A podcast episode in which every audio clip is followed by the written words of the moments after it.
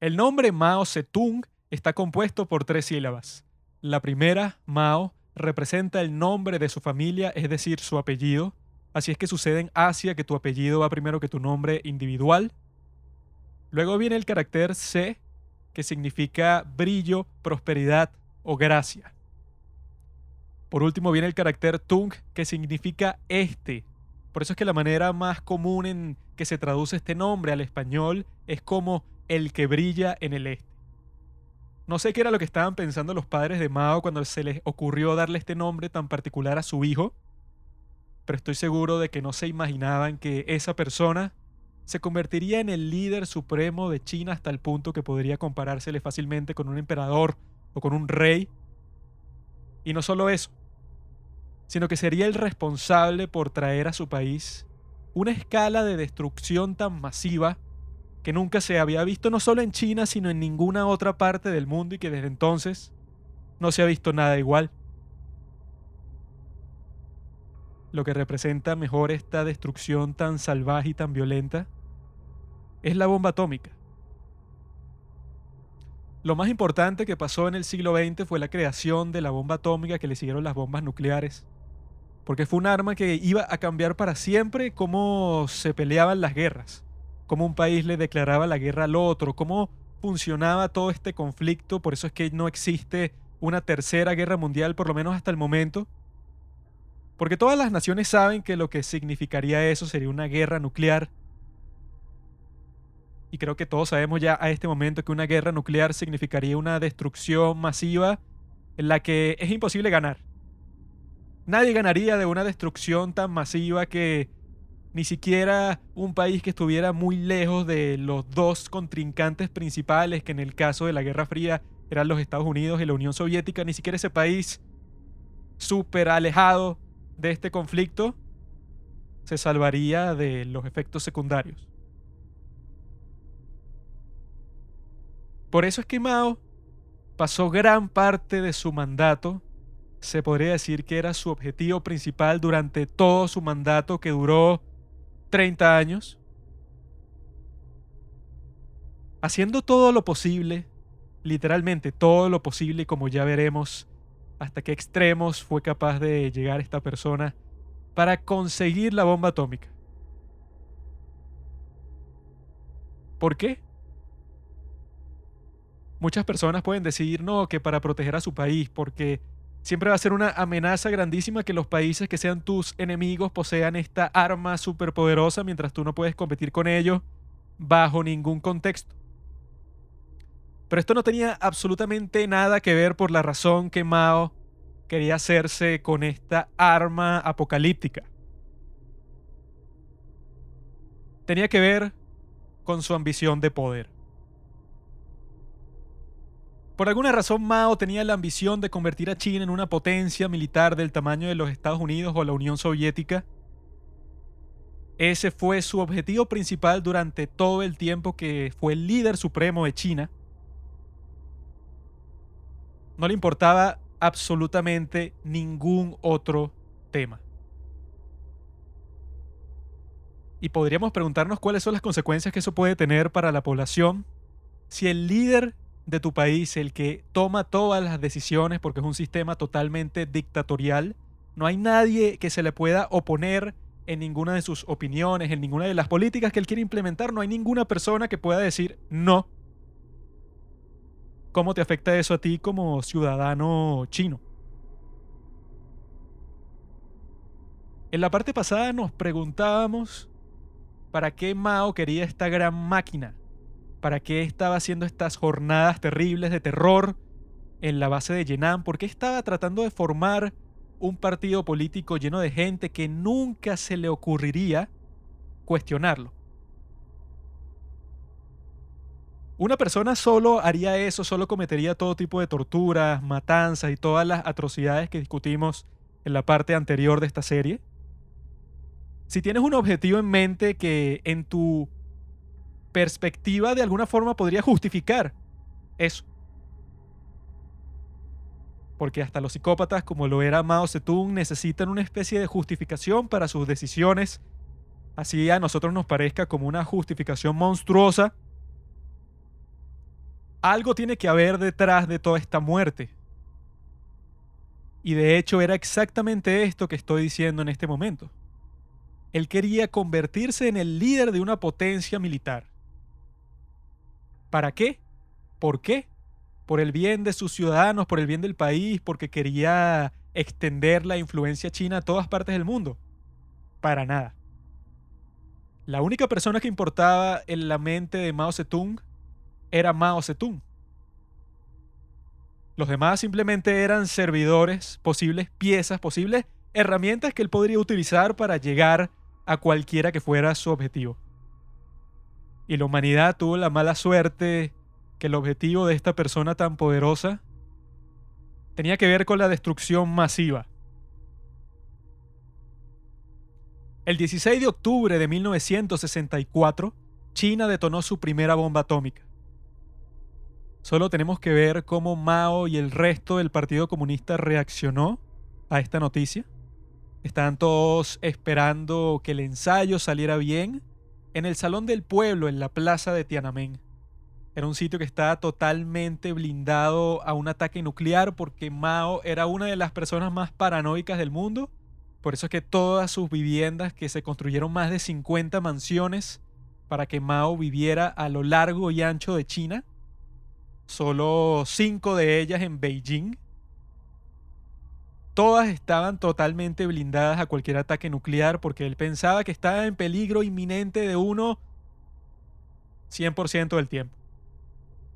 Y cuando están aquí en este momento todos esperando el resultado del ensayo de esta prueba atómica, se está realizando un acto que cuando se describe se ve cuál es el escenario tan bizarro tan extremo, tan absurdo que representa todo este liderazgo y todos estos planes que se le ocurrían a este psicópata chino, ya que estaban todos en este salón del pueblo, que es una especie de gran teatro, y estaban celebrando.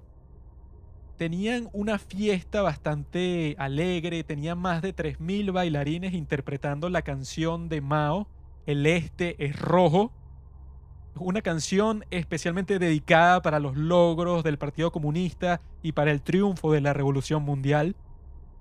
Y aquí estaban estos 3.000 bailarines celebrando sin saber por qué, porque el público general nadie sabía qué era lo que estaba tramando la élite del Partido Comunista. Solo ellos estaban conscientes de este plan maligno. Cuando Mao es informado del éxito del ensayo atómico, es que sale toda la élite del Partido Comunista junto a él y todo el mundo está celebrando, están en un frenesí increíblemente energético. Nadie sabe por qué, porque tienen también una audiencia muy grande que está a la expectativa de algo grande, porque una celebración como esta no era común. Ahí es que se acerca el primer ministro del partido, Chu Lei, a hablar con estas personas y les anuncia que por primera vez se ha detonado una bomba atómica que es propiedad de China. Sin embargo, la gente no tiene idea cómo reaccionar y que en un sitio como este, si tú reaccionabas de la manera incorrecta, podrías encontrarte en prisión a los pocos minutos. Por eso es que Chow Lei les dice a todos, regocíjense, celebren, porque esto es un gran éxito y un gran orgullo para China. Ahí es que todo el mundo empieza a celebrar con un frenesí, con una intensidad casi tan potente como los ciudadanos de Corea del Norte tuvieron que mostrar sus respetos por Kim Jong-il cuando este asqueroso dictador murió. Si les da curiosidad pueden ver los videos del funeral de este dictador en YouTube y ven como todos estos coreanos del norte están llorando como si fuera el día más terrible de sus vidas. No porque en realidad se sientan tristes, sino porque el gobierno está buscando quién es el que no reacciona de la manera correcta dentro de la población. Si ves a alguien que no está llorando con la intensidad suficiente, lo más probable es que él y toda su familia estén en un campo de concentración antes de que salga el sol mañana. De esta misma manera, la gente en el Salón del Pueblo en 1964 estaba celebrando como si fuera el mejor día de toda su vida porque por fin China había obtenido la bomba atómica. Sin embargo, si estas personas que estaban en el salón del pueblo ese terrible día hubieran estado conscientes del precio que tuvo esa búsqueda por la bomba atómica para China, estoy completamente seguro que ninguno de ellos habría sido capaz ni de sonreír. Todo lo contrario, habrían estado tan devastados que lo más probable es que hubieran pensado en quitarse la vida justo en ese momento. Porque déjenme decirles que el costo de la creación de esa bomba atómica de todo el programa nuclear desde el principio de su formación fue de 4.1 billones de dólares en precios de 1957, que fue cuando comenzó. ¿Y saben ustedes cómo China, un país tan pobre como China, cuando estaba comenzando el dominio de los comunistas en esta supuesta República Popular China, ¿saben ustedes cómo un país como este pudo costear un proyecto tan caro como 4,1 billones de dólares en 1957. Eso es una cifra casi que incalculable en ese momento. Pues lo hizo exportando lo único que tenía para exportar, que es la comida, los productos agrícolas. ¿Y cómo van a exportar productos agrícolas si China, sobre todo en el caso del grano, históricamente había importado, porque no era suficiente la producción agrícola para alimentar todo el país. Ahora, ¿qué creen que pasa cuando tú históricamente has sido importador de varios productos agrícolas? Porque hay tantas personas en tu país que siempre vas a necesitar traer más comida de la que tú mismo produces. ¿Qué sucede cuando un individuo psicópata se le ocurre que él puede exportar la comida que producen los campesinos de su país para financiar la creación de una bomba atómica? Pues lo que sucede es que 38 millones de personas mueren de hambre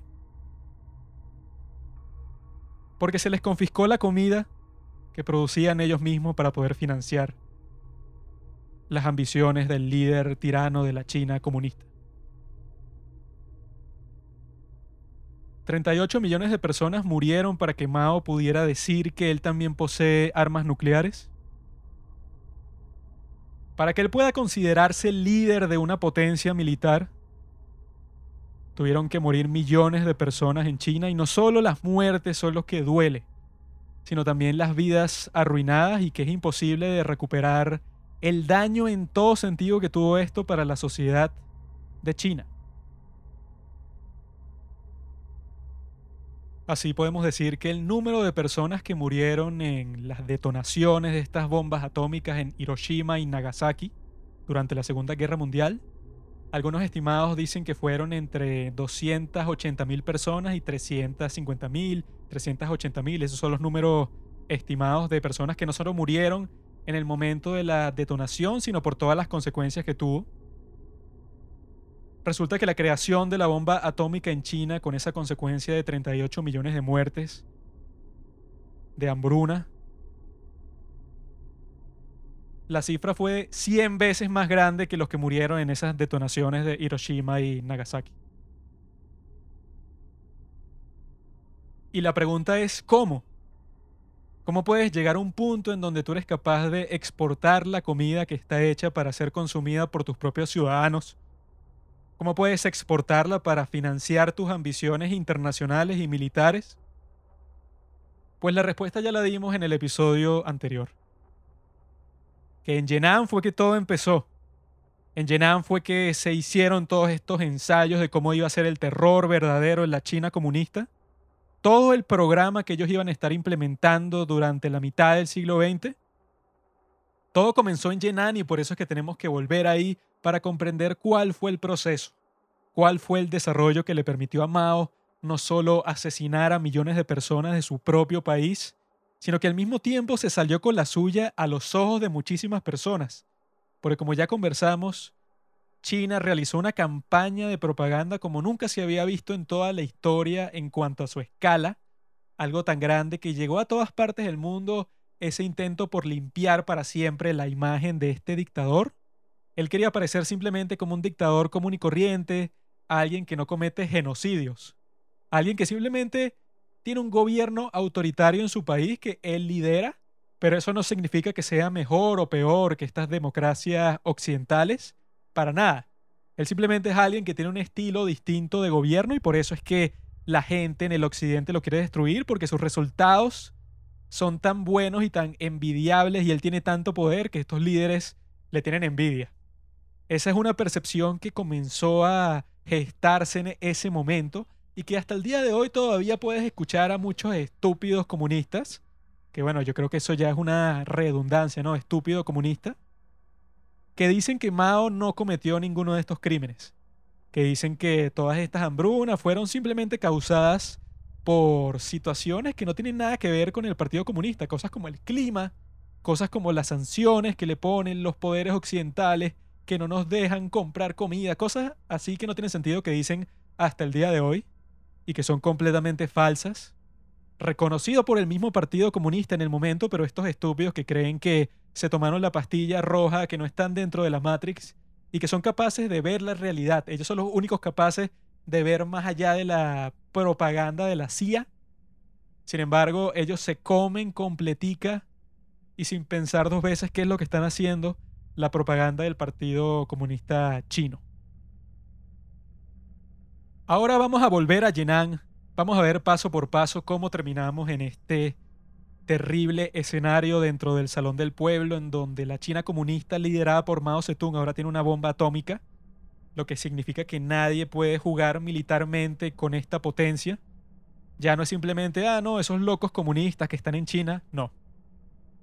Sino que es una amenaza ahora para todas las personas que quieren vivir en paz. Incluso más que la Unión Soviética. Porque, como también conversábamos luego de la muerte de Stalin, es que la Unión Soviética empezó a liberalizarse, a darse cuenta de que un conflicto directo con Occidente sería súper estúpido, súper contraproducente, se iban a destruir los dos países sin quererlo, gracias a estas bombas nucleares. Por eso es que el liderazgo de Nikita Khrushchev fue mucho más tranquilo, mucho más diplomático que el de Stalin, que él quería resolver todos los problemas simplemente invadiendo todos los países que pudiera y torturando y matando y metiendo presa a todas las personas de su entorno. Nikita Khrushchev trató de ser alguien completamente distinto, que calmara todas las tensiones y que evitara la destrucción mutuamente asegurada que iban a posibilitar estas bombas nucleares. Por eso es que en ese momento Nikita Khrushchev se veía como una opción mucho más sensata que la locura que estaba pasando en China. En Yenan, cuando nos quedamos en la parte pasada de este podcast, era que Mao se estaba preparando para una guerra civil con Chiang Kai-shek, que los soviéticos estaban siendo invadidos por los nazis, tenían una crisis bastante grande en sus manos, entonces él no podía permitirse ninguna locura en ese momento. Él se enfocó en el interior de su partido y de la zona que él controlaba sin buscar otros conflictos afuera por el momento. Y eso fue lo que le permitió construir esa base de terror que iba a ser esencial. Muchas veces durante esta historia, muchos de los líderes se preguntan y que, ah, quizá podemos dejar de torturar Quizá podemos dejar de meter a la gente presa o de asesinar, de estas matanzas públicas que son terribles. Quizá podemos dejar todas esas prácticas atrás porque fueron una necesidad en su momento, pero ya tanto tiempo ha pasado, hemos tenido tantas victorias que ya no lo vemos necesario.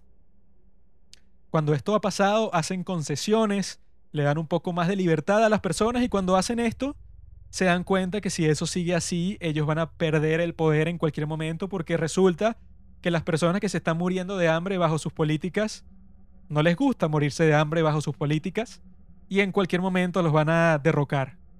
Cuando se dan cuenta de esto es que las matanzas se vuelven esenciales para todos los sistemas comunistas, para toda Europa del Este, para toda China. Los comunistas desde Yenan se dan cuenta que su poderío solo puede mantenerse con sangre aunque no solo con sangre, porque esa sangre debe estar complementada por el dinero. Sin dinero tampoco pueden hacer nada que valga la pena. Por eso es que Mao, cuando ve que la Unión Soviética está siendo atacada tan brutalmente por los nazis, él sabe que su financiamiento está cortado, al menos por los próximos años. Entonces él piensa, ¿cómo puedo salir de este problema ahora que estoy en control de una zona bastante grande de China, pero mi principal financista está en problemas económicos peores que los míos incluso. Pues la opción de Mao fue comenzar a vender drogas masivamente hasta el punto de que se convirtió en uno de los narcotraficantes más exitosos de toda la historia. Mao comenzó a vender opio por toda esa zona que él controlaba y también para que se exportara a los países cercanos como Vietnam, hasta el punto de que el comercio de estas drogas se volvió tan exitoso que ganó 651 millones de dólares, transformada la cifra que estaba ganando en el momento a los dólares actuales con todo ese tráfico, y que eso se convirtió en la solución perfecta para todos sus problemas, ya que en Yenan solo tenían la alternativa de quitarle todas las cosas a las personas que vivían ahí, a obligarlos a trabajar como esclavos para poder vender la comida que ellos producían sin embargo, eso no era suficiente para cubrir todos los gastos, no era suficiente tener a todas estas personas trabajando como esclavos para ti. Luego sí sería suficiente cuando Mao estuviera en control de toda China, pero por los momentos buscó esa otra forma de financiación y desde ese momento es que la gente comenzó a tenerle mucho resentimiento a las personas que trabajaban para el Partido Comunista porque ahora tenían acceso a todo tipo de lujos. Mientras las personas de Yenan se estaban muriendo de hambre, ellos se transportaban de las maneras más lujosas posibles, tenían automóviles súper lujosos que en ese momento, uno de los momentos en que China estaba más pobre que nunca durante el siglo XX, ver a todas estas personas viviendo de esa manera, teniendo acceso a automóviles, que era algo escandaloso en China, como lo es el día de hoy en Corea del Norte. No muchas cosas han cambiado en lo que causa el comunismo cuando es implementado a gran escala. En ese momento en Yenan es que Mao con todo el dinero que había recaudado y con todas estas personas como sus esclavos personales, es que comenzó a volverse cada vez más fuerte. Mientras los soviéticos estaban perdiendo tantos hombres contra los nazis, mientras Chiang Kai-shek se estaba enfrentando contra los japoneses dentro de China y todo su ejército era diezmado poco a poco, los chinos estaban siendo masacrados en todas partes de China era una posición bastante incómoda para todos excepto para los comunistas, porque la zona que ellos controlaban estaba muy metida dentro de China, para que si tú querías llegar ahí con tu ejército japonés, ibas a tener que aguantar un viaje increíblemente largo, tenías que pasar por pantanos, tenías que pasar por desiertos, por eso es que Mao básicamente estaba ahí en un sitio muy cómodo, como si tuviera unas murallas gigantes alrededor de toda esta zona y que las distancias en China son tan inmensas que si ustedes se imaginan una base militar, en el caso de Yenan, esta base comunista, como, bueno, unos cuantos kilómetros cuadrados, para nada. Esta zona que controlaban los comunistas era del tamaño de un país cualquiera de Europa, de quizá de España o quizá de dos o tres Portugal, por decir algo. Era una base inmensa y que poco después tendría una que era más grande, mucho más grande que el área total de Alemania. Entonces se pueden imaginar la escala tan grande de este conflicto, sobre todo con otro dato que Mao en ese momento hizo un trato con la Unión Soviética para exportarles un millón de toneladas de comida. Es una cifra tan grande que es casi imposible imaginarse concretamente qué es lo que significa un millón de toneladas de comida, pero ese fue el trato que hicieron, o sea que Mao tenía el control sobre una zona lo suficientemente grande para ser capaz de producir eso. El único problema fue que 10.000 personas en Jinan murieron de hambre a consecuencia de, de ese trato, porque como estábamos diciendo, China en general y menos una sección de China iban a tener el poder de exportar tanta comida. Eso era imposible de imaginar, imposible de ejecutar, a menos que estuvieras dispuesto a que la gente se muriera de hambre. Y así es que empezó el desastre, con 10.000 personas, una cifra que es monstruoso decir que es pequeña. Pero en comparación con los 38 millones que luego Mao sería responsable por matar cuando fuera el líder de la China comunista, en comparación tenemos que decir que es pequeña, pero muchas personas con un mínimo de moral, con un mínimo de conciencia, lo más probable es que se hubieran suicidado si se dan cuenta que fueron responsables de causar la muerte de 10.000 personas. Obviamente Mao no es una de estas personas. Para Mao esto era seguramente solo una gota más de sangre en ese océano de sangre que al parecer estaba determinado a llenar durante el transcurso de su vida. Algo tan monstruoso que ni la psicopatía podría justificar. Y así es como podemos ver la cualidad tan masiva de este conflicto, que en este momento se comenzaría a convertir en lo que sería la guerra civil entre los comunistas y los nacionalistas. Porque se está terminando la Segunda Guerra Mundial. Ya se rindió Alemania nazi, ya se va a rendir Japón, los aliados y Rusia han triunfado sobre el axis del mal, y ahí es que Mao dice que tiene que tomar su oportunidad contra los nacionalistas que están mucho más debilitados por este conflicto, porque fueron los que tuvieron toda la pelea, los que tuvieron que enfrentar a uno de los ejércitos más crueles y más efectivos, no solo de todo el mundo en ese momento, sino de toda la historia, que son los japoneses.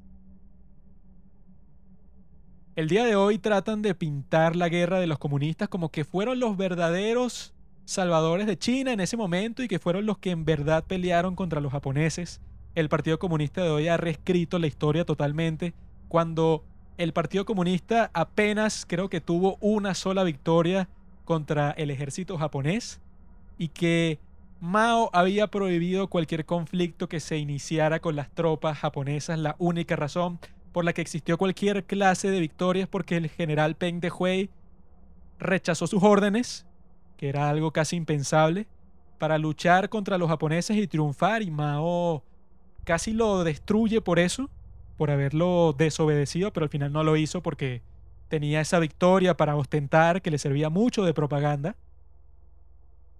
Ahora que los nacionalistas están muy debilitados por esa guerra que tuvieron que librar, ahora es que Mao iba a comenzar su ataque con todos sus medios.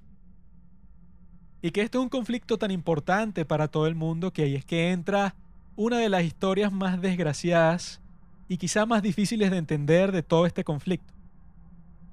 Yo me enteré de esta historia cuando me estaba leyendo la biografía del presidente Harry Truman, escrita por David McCullough, una tremenda biografía, fue el mismo que hizo la de John Adams, porque es una persona que suele concentrarse en estos personajes que son como que están en el segundo plano quizá, personas que no se toman mucho en cuenta comparados con otros héroes del momento. Sin embargo, tienen que enfrentarse a unos problemas tan gigantes que terminan siendo unos héroes por su propio lado, pero la historia no los recuerda con mucho cariño, por decir algo. En esa biografía es que vi esta historia en que cuando comienza la guerra civil china, la reacción de los Estados Unidos es tratar de mediar entre las dos partes. Ellos están apoyando muchísimo a Chiang Kai-shek con mucho dinero, con transporte para sus tropas, con todo tipo de apoyo, porque ellos obviamente están en contra del comunismo completamente, como también lo deberían estar el día de hoy, pero bueno, ya los Estados Unidos el día de hoy es muy distinto en ese aspecto ideológico que lo que es hoy en día, pero en ese momento sí estaban 100% no solo de los políticos, sino de la ciudadanía, estaban en contra de los males del comunismo.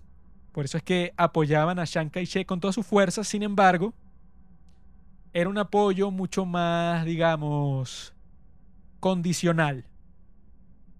Porque a diferencia del apoyo de la Unión Soviética con la China comunista, con el Partido Comunista y con sus ejércitos, el apoyo de los Estados Unidos a Chiang Kai-shek estaba atado a todo tipo de condiciones, a que él se liberalizara cuando llegara al poder, que no podía tener una dictadura, a que respetara, por decir algo, los derechos humanos, a que no hiciera estas purgas, a que no estuviera torturando gente. Todas estas cosas que de todas formas Chiang Kai-shek y los nacionalistas hacían, pero tenían que hacerla como que de forma escondida, tenían que hacerla de forma como que más modesta. No podían darse el lujo de lo que hacía Mao de inyectarle miedo a todas las personas que vivían en la zona que él controlaba, porque eso hubiera hecho que Chiang Kai-shek perdiera para siempre el apoyo de los Estados Unidos. No solo el apoyo material, sino el apoyo en la comunidad internacional, que era muy importante para decir que la verdadera China era la controlada por los nacionalistas y no esta nueva república que quería crear Mao Zedong. Por eso es que en ese momento Harry Truman decide enviar a probablemente la persona que tenía más prestigio en ese momento en todos los Estados Unidos.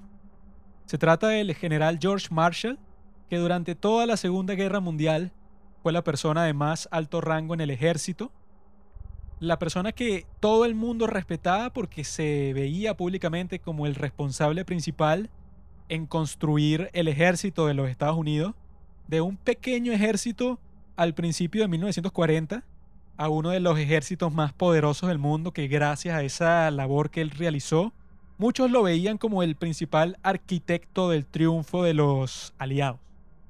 Y no solo eso, sino que él parecía ser la persona perfecta para este trabajo en particular, porque él había vivido muchos años en China como representante militar de los Estados Unidos ahí. ¿Qué mejor representante de los Estados Unidos podrías tener que ese? En ese momento seguramente era difícil de imaginar. Y cuando a Truman se le ocurre esta idea de enviar a una persona con tanta autoridad a tratar de resolver este conflicto en China, él lo tiene que sacar del retiro porque George Marshall acaba de retirarse, obviamente, después de la Segunda Guerra Mundial. ¿Quién querría trabajar más? Y el tipo estaba totalmente fundido. Ahí es que Harry Truman, el presidente de los Estados Unidos, envía a George Marshall para ver si él de todas las personas es capaz de conseguir una solución a este conflicto que parece que va a terminar cuando todos estén matando los unos a los otros y al final alguno de los dos bandos se rinda. Él quiere evitar eso porque sería un desastre para muchos países de la región, podría derivar en varios escenarios incómodos para los Estados Unidos internacionalmente. Por eso envía a una persona con tanta autoridad para que sirva como su representante. Solo una persona se dio cuenta en ese momento que esta decisión iba a ser considerada después un gran error. Fue el embajador de los Estados Unidos en Rusia, que dijo que George Marshall el tiempo que pasó en China tuvo mucho contacto con Chiang Kai-shek, que le generó un odio por él, ya que el tipo estuvo muy cerca de todos los procesos corruptos que hacía su esposa, que tenía toda la familia en la nómina y que utilizaba el poder de Chiang Kai-shek para conseguir todo tipo de tratos de un nivel de corrupción gigante porque casi que toda su familia individualmente terminó completamente millonaria cuando en ese momento China económicamente estaba en la ruina. Por eso es que enviar un tipo como George Marshall, que ya desde el principio tiene una especie de animosidad, tiene una especie de odio contra una de las partes que se supone que él debe estar mediando, era un terrible error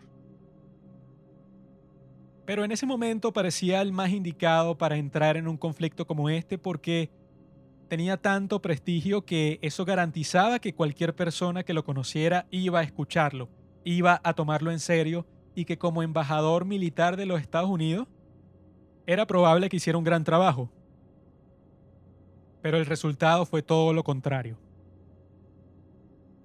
Por eso es que Truman después sería acusado de perder China la gente le comenzó a decir que él tenía toda la responsabilidad por que China terminara en las manos del Partido Comunista, bajo la influencia de la Unión Soviética, que fue el mayor desastre en política internacional, quizá de todo el siglo XX, que es decir mucho porque fue el siglo de las dos guerras mundiales, las dos guerras, los dos conflictos bélicos más devastadores de toda la historia hasta el momento y hasta el día de hoy. Resulta que cuando George Marshall llega a mediar entre las dos partes, se muestra más favorable a los comunistas que a los nacionalistas. En el sentido de que los reportes que le envía a su jefe, al presidente Harry Truman, reportan todas las mentiras de Mao sin ninguna crítica, ciegamente. Él reporta que no, parece que Mao no está colaborando con la Unión Soviética Parece que Mao prefiere a los Estados Unidos. Parece que él quizás, si se vuelve el líder supremo de China, él colaborará con nosotros. Lo que Mao muy inteligentemente sabía que podía manipular a George Marshall, sabía de ese odio que él le tenía a Chiang Kai-shek y por eso él ideó este plan específicamente para que cuando él viniera, Mao iba a actuar como que no, sí, a mí me encantan los Estados Unidos, América, esos valores de democracia, sí, todo eso es perfecto. No, no, bueno, la Unión Soviética, es un país que Nosotros hemos tenido contacto con ellos, pero para nada estamos aliados ni nada de eso. Él interpretó un papel de manera muy ingeniosa que engañó completamente a Marshall porque él era una persona que al parecer fue a China porque quería ser engañado. Ya que la prueba de que la Unión Soviética estaba colaborando directamente y financiando el Partido Comunista Chino desde el principio estaba en unas comunicaciones que habían sido interceptadas tanto por la inteligencia británica como la de los Estados Unidos.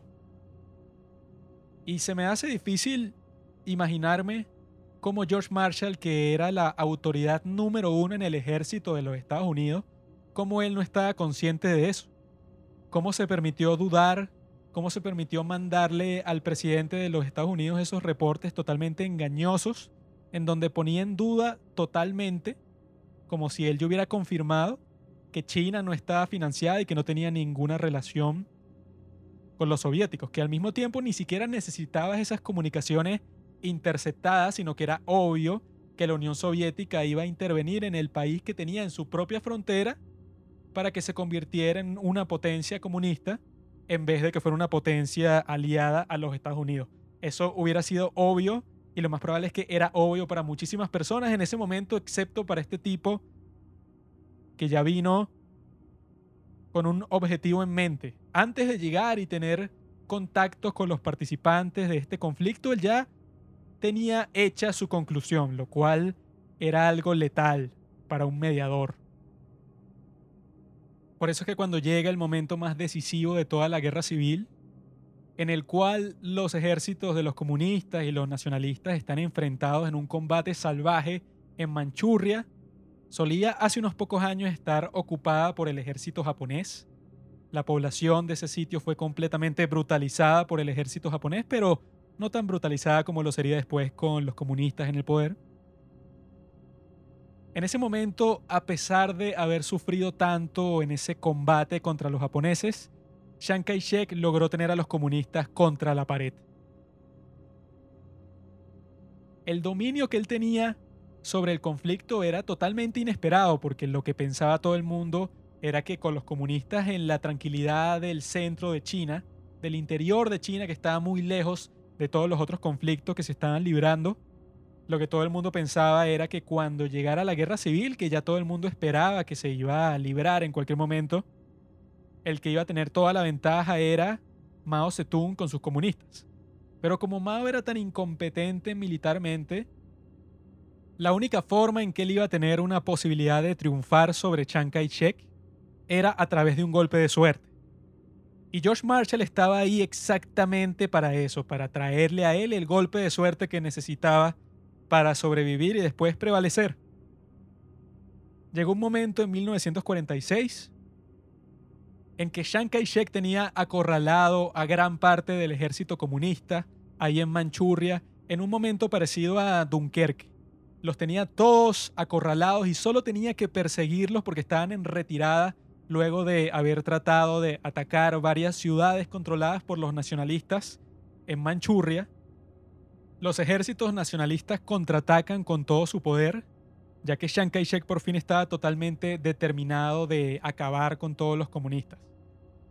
Luego de sobreponerse a estas condiciones totalmente adversas para él y para su ejército, por fin estaba en el momento soñado en que tenías a todas estas tropas en retirada, solo tenías que acabar con todas ellas, exterminarlas totalmente y lo más probable era que eso significara el fin para siempre de este enemigo tan destructor y tan fastidioso que eran los comunistas. Y ahora llega el momento que muchas personas hasta el día de hoy tratan de comprender cómo sucedió, por qué sucedió, porque es una orden, una decisión que está tan fuera de contexto, considerando todo lo que estaba pasando en ese momento, no solo en la guerra civil, sino en el mundo, que suena como una locura. La orden proviene de George Marshall, este supuesto mediador, que le dice a Chiang Kai-shek que realice una tregua en este momento que les acabo de decir que tenían este conflicto que por fin se había puesto del lado de los nacionalistas cuando por mucho tiempo todo el mundo pensó que los comunistas tenían la ventaja, por fin Chiang Kai-shek tiene la oportunidad de dar ese golpe maestro y eliminar el comunismo de China. aparece George Marshall y le da una orden a su aliado Chiang Kai-shek de que haga una tregua por dos semanas. Dos semanas que luego exigiría que se transformara en cuatro meses de tregua. Lo cual es una de las cuestiones militares más escandalosas que se han visto en toda la historia. Porque, ¿qué motivación puedes tener tú para decirle a tu aliado militar que deje de perseguir al enemigo que acaba de derrotar? ¿Por qué? Marshall le exigía que buscara una solución pacífica a esta guerra civil y que si no lo hacía, que si Chiang Kai-shek lo ignoraba y seguía persiguiendo y asesinando para terminar con este ejército, los Estados Unidos iba a terminar con toda la ayuda que le estaba dando a Chiang Kai-shek. Iba a terminar con todo. Le iba a dejar de dar dinero, a dejar de ayudarlo en todos estos asuntos militares, le iba a retirar básicamente todo el apoyo en todas las instancias internacionales y militares y todo. Lo iba a abandonar completamente. Para Chiang Kai-shek en ese momento habrá evaluado todas las posibilidades y habrá dicho que lo que más le convenía era escuchar a los Estados Unidos porque él no solo pensaba en ese momento, él no solo estaba pensando en erradicar a los comunistas, sino que él lo más probable como jefe de Estado que también era, estaba pensando a largo plazo. ¿Qué voy a hacer yo? ¿Cuáles son mis posibilidades de éxito económico cuando eventualmente triunfe sobre estos perdedores comunistas? ¿Cuáles van a ser mis posibilidades y mi prestigio a nivel mundial si no me apoya ni los Estados Unidos ni la Unión Soviética? O sea, no puedo luchar contra las dos potencias más grandes del mundo al mismo tiempo. Esto logró que Chiang Kai-shek detuviera su avance completamente y les permitiera a los comunistas recuperarse. Y no solo recuperarse, no solo volver al estado que estaban al principio cuando comenzaron este conflicto de la guerra civil, sino que se volvieron muchísimo más fuertes, ya que hacia donde estaban huyendo, en esta zona del noroeste de China, era hacia la frontera con la Unión Soviética. Lo cual ustedes ya sabrán si escucharon el capítulo pasado, porque esto es muchísimo más peligroso que cualquier otra cosa que pudiera pasar, porque ellos siempre han soñado tener una base bien posicionada en la frontera con la Unión Soviética porque ellos son los que los están financiando y son los que le están dando todos los recursos que necesitan para triunfar. Ahí construyeron una base nueva con el ejército que tenían, se apoderaron de una zona más grande que Alemania, mil kilómetros de largo y 500 kilómetros de ancho. Y Mao comparó esta nueva base como una muy cómoda silla, que el respaldar era la firme Unión Soviética en la que estaba completamente apoyado. Y a sus lados tenía a Mongolia y a Corea del Norte para descansar sus brazos. Así fue como George Marshall por sí solo hizo posible la existencia de la China comunista, hasta el punto de que los mismos líderes militares de los comunistas lo reconocen como la decisión más desastrosa que pudieron haber hecho. Aquí tengo una cita del libro. La orden de Marshall probablemente fue la decisión más importante en determinar el desenlace de la guerra civil. Los comunistas que experimentaron ese periodo, desde Lin Biao hasta los veteranos del ejército, acordaron en privado que la tregua fue un error fatal de parte de Chiang. Cierro la cita. En ese momento que aumenta de manera tan dramática la posición que tenían los comunistas para triunfar en esta guerra civil, es que ellos comienzan a recibir todo tipo de beneficios y de recursos por ese sitio tan estratégico que han asegurado. En este momento fue que nació el mito de Mao Zedong como el gran líder militar, el gran genio que triunfó sobre los nacionalistas en esta guerra civil, ya que se comenzaron a librar muchas batallas en el centro de China, en el interior, por las zonas de Yenan, por todas esas partes que las conocían muy bien los comunistas. Y Mao tuvo todo tipo de victorias. Él lideraba la parte más grande del ejército comunista y como por arte de magia, todas las batallas que tenía triunfaba y asesinaba a cientos de miles de nacionalistas cada vez que entraba en combate, en todas partes. O sea, parecía que este era un genio militar, una especie de Julio César que en todas las batallas que tuvo por lo menos algún triunfo sacó, nunca tuvo una derrota que lo dejó completamente aniquilado, sino que siempre encontró la forma de ser más inteligente que la gente que tenía enfrente. Y esto es completamente falso. En la biografía explican cuál fue la razón principal por la que se dieron todos estos acontecimientos tan extraños, porque hasta el momento Mao Zedong no había liderado ninguna victoria militar y de repente, como por arte de magia, se convirtió en el salvador de esta China comunista. Lo que en realidad pasó es que dentro del ejército nacionalista existían muchísimos generales en el alto mando que incluso colaboraban día a día con Chiang Kai-shek, que eran lo que se llamaba topo del Partido Comunista desde el principio. Eso que dijimos en la parte 1 en donde Stalin les dio la orden de que se infiltraran desde el principio, que parecía que colaboraran con ellos para que cuando llegara el día se deshacen de toda esta gente, se salen del partido, pero se han vuelto más fuertes por asociarse con ellos y porque ahora tienen espías dentro de la organización que más tarde van a tratar de destruir. Ahora cuando Mao se enfrentaba con estos ejércitos, resulta que él tenía una comunicación de radio directa con los jefes, con los generales máximos del ejército nacionalista que manejaban cientos de miles de tropas. Chiang Kai-shek tenía un conocimiento mediado de esto, estaba consciente de algunos de los topos, de otros no. De unos estaba consciente, pero tenía una relación muy complicada porque ya eran sus amigos, ya tenía una confianza con ellos a pesar de que sabía que eran espías comunistas y nunca los sacó del liderazgo a pesar de que lo traicionaron a él y a su ejército muchas veces porque eran sus amigos.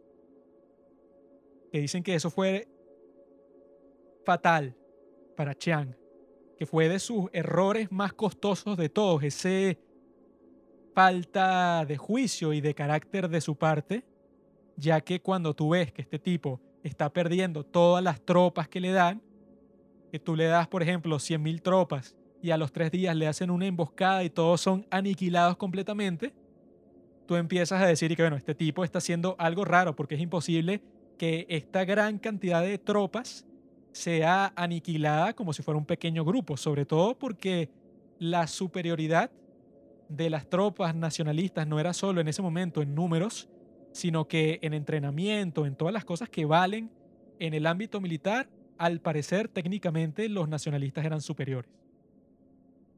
Y hay muchas historias de cómo Mao, por ejemplo, venían persiguiéndolo un montón de tropas, a él y a su ejército, y eran muchísimos más de lo que cargaba consigo, eran como 100.000 cuando él tenía 50.000, por ejemplo.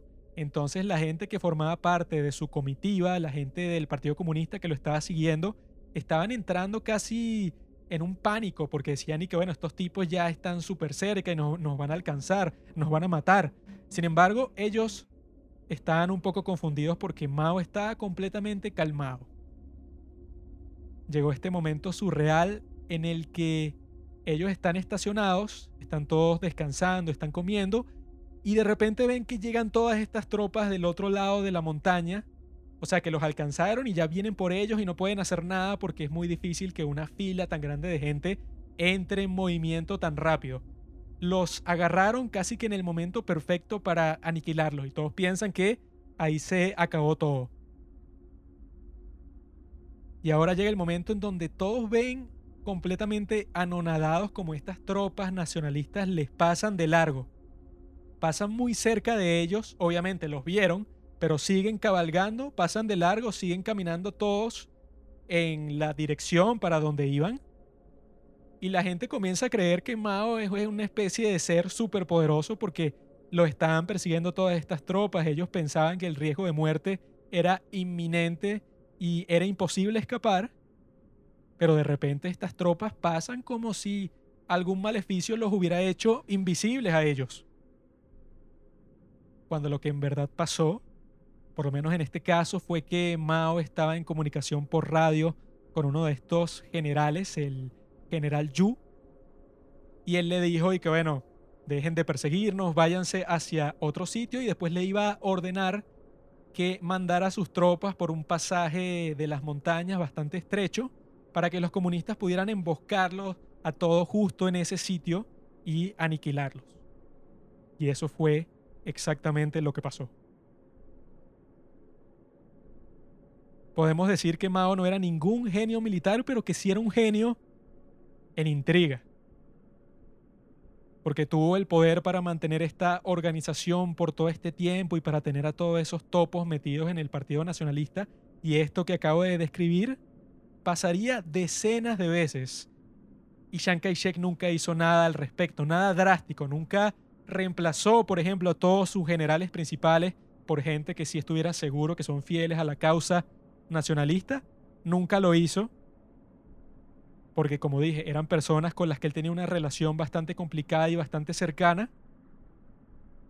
Y así fue como la gran mayoría del ejército nacionalista que tanto les había costado organizar y reclutar y mantener durante toda la ocupación japonesa, que fue un desastre casi apocalíptico para el Partido Nacionalista. Habían sobrevivido todo eso, pero no pudieron sobrevivir a las tácticas maliciosas de Mao Zedong. Acontecimientos como estos son los que nos hacen preguntarnos sobre la verdadera naturaleza de la guerra. Porque en una situación en donde la crueldad se convierte en virtud, en donde el hecho de que Mao Zedong era mucho más cruel que Chiang Kai-shek aseguró su victoria. Eso entre todos los golpes de suerte que ya hemos discutido. Pero la crueldad jugó un papel muy importante durante la guerra.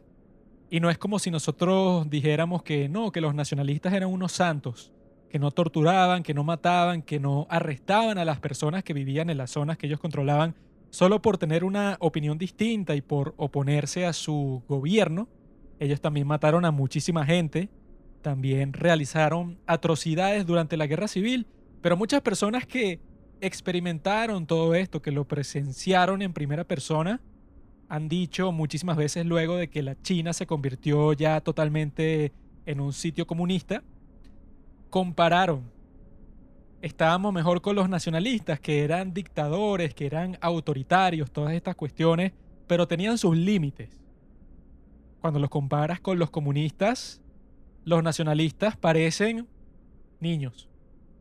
Niños que no saben lo que están haciendo y que nunca podrían igualar el posible nivel de crueldad de un adulto que tiene todas sus facultades y que sabe por qué está haciendo las cosas y que es el que en verdad puede ser cruel porque sabe lo que está bien y lo que está mal, pero escoge ignorarlo. Ahí es cuando te das cuenta que la situación en la que estás metido es una tragedia, porque una característica como la crueldad, que en situaciones normales, cuando la sociedad está en un estado común y corriente, la gente te excluiría, nadie quisiera estar contigo, eso no sería una ventaja para ti, para nada, porque la gente está acostumbrada a vivir en comunidad, colaborar y que así puedan lograr cosas que por sí solos no podrían lograr, cuando llegan estos casos de estas guerras civiles, como en el caso de la guerra civil china, resulta que la crueldad se convierte en una virtud y se convierte en una ventaja. Podemos ver eso claramente ya cuando nos acercamos al final de la guerra civil, que es cuando los ejércitos comunistas están terminando de rodear las ciudades que los nacionalistas controlaban en Manchuria, en donde hay varias ciudades, un área bastante grande, llena de recursos naturales, muy valiosa, y por eso es que los japoneses al principio la conquistaron y la controlaron por muchos años. En ese momento ya la victoria de los comunistas estaba dada por hecho.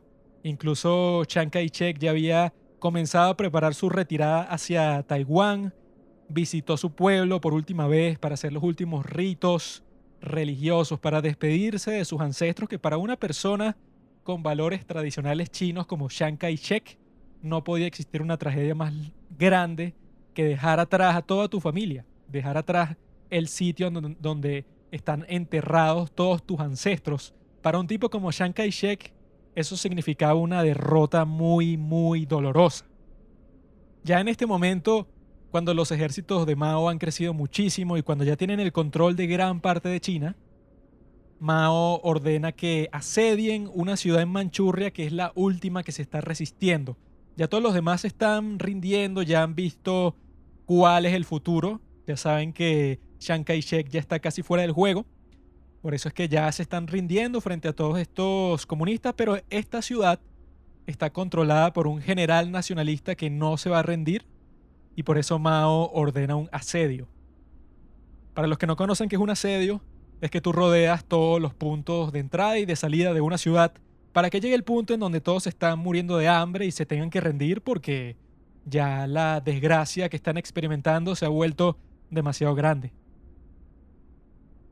Mao ordena que el asedio sea total, que no dejen salir a nadie, que muchas veces lo que pasa es que tratan de dejar salir a las mujeres y a los niños para que por lo menos ellos no sufran, pero Mao ordena a sus soldados que no dejen salir a nadie, que si traen a las mujeres y a los niños, que los devuelvan. Incluso en muchas situaciones, las mujeres y los ancianos que estaban saliendo de esta ciudad le rogaban de rodillas a los soldados que los dejaran salir. Incluso se suicidaban frente a sus puestos de vigilancia, porque era mejor eso que quedarse en la ciudad y morir de hambre.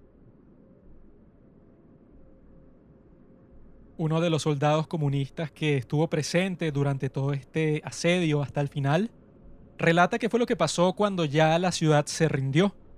Y cito, Cuando escuchábamos fuera de la ciudad que tanta gente había muerto de hambre, no estábamos muy impresionados. Habiendo apilado cadáveres por mucho tiempo ya, nuestros corazones se habían endurecido. No nos importaba. Pero cuando entramos a la ciudad y vimos lo que había pasado, quedamos devastados. Muchos lloramos, Muchos dijimos, se suponía que estábamos luchando por los pobres, pero todos estos muertos aquí, ¿cuántos de ellos eran ricos? ¿Cuáles eran nacionalistas? ¿No eran todos pobres? Cierro la cita. Esto es lo que marca el final de la guerra civil, de la conquista de los comunistas de todo el territorio chino, que como pueden ver el día de hoy en el mapa es un territorio masivo y esta situación en donde todo ese territorio está bajo el control dictatorial de un psicópata, vemos como la situación se prestaba para un terror como nunca se había visto antes, no solo en China, sino en todo el mundo. Ahí vemos como el terror de Yenan iba a empezar a esparcirse por todo el país, porque ahora los comunistas controlaban todo.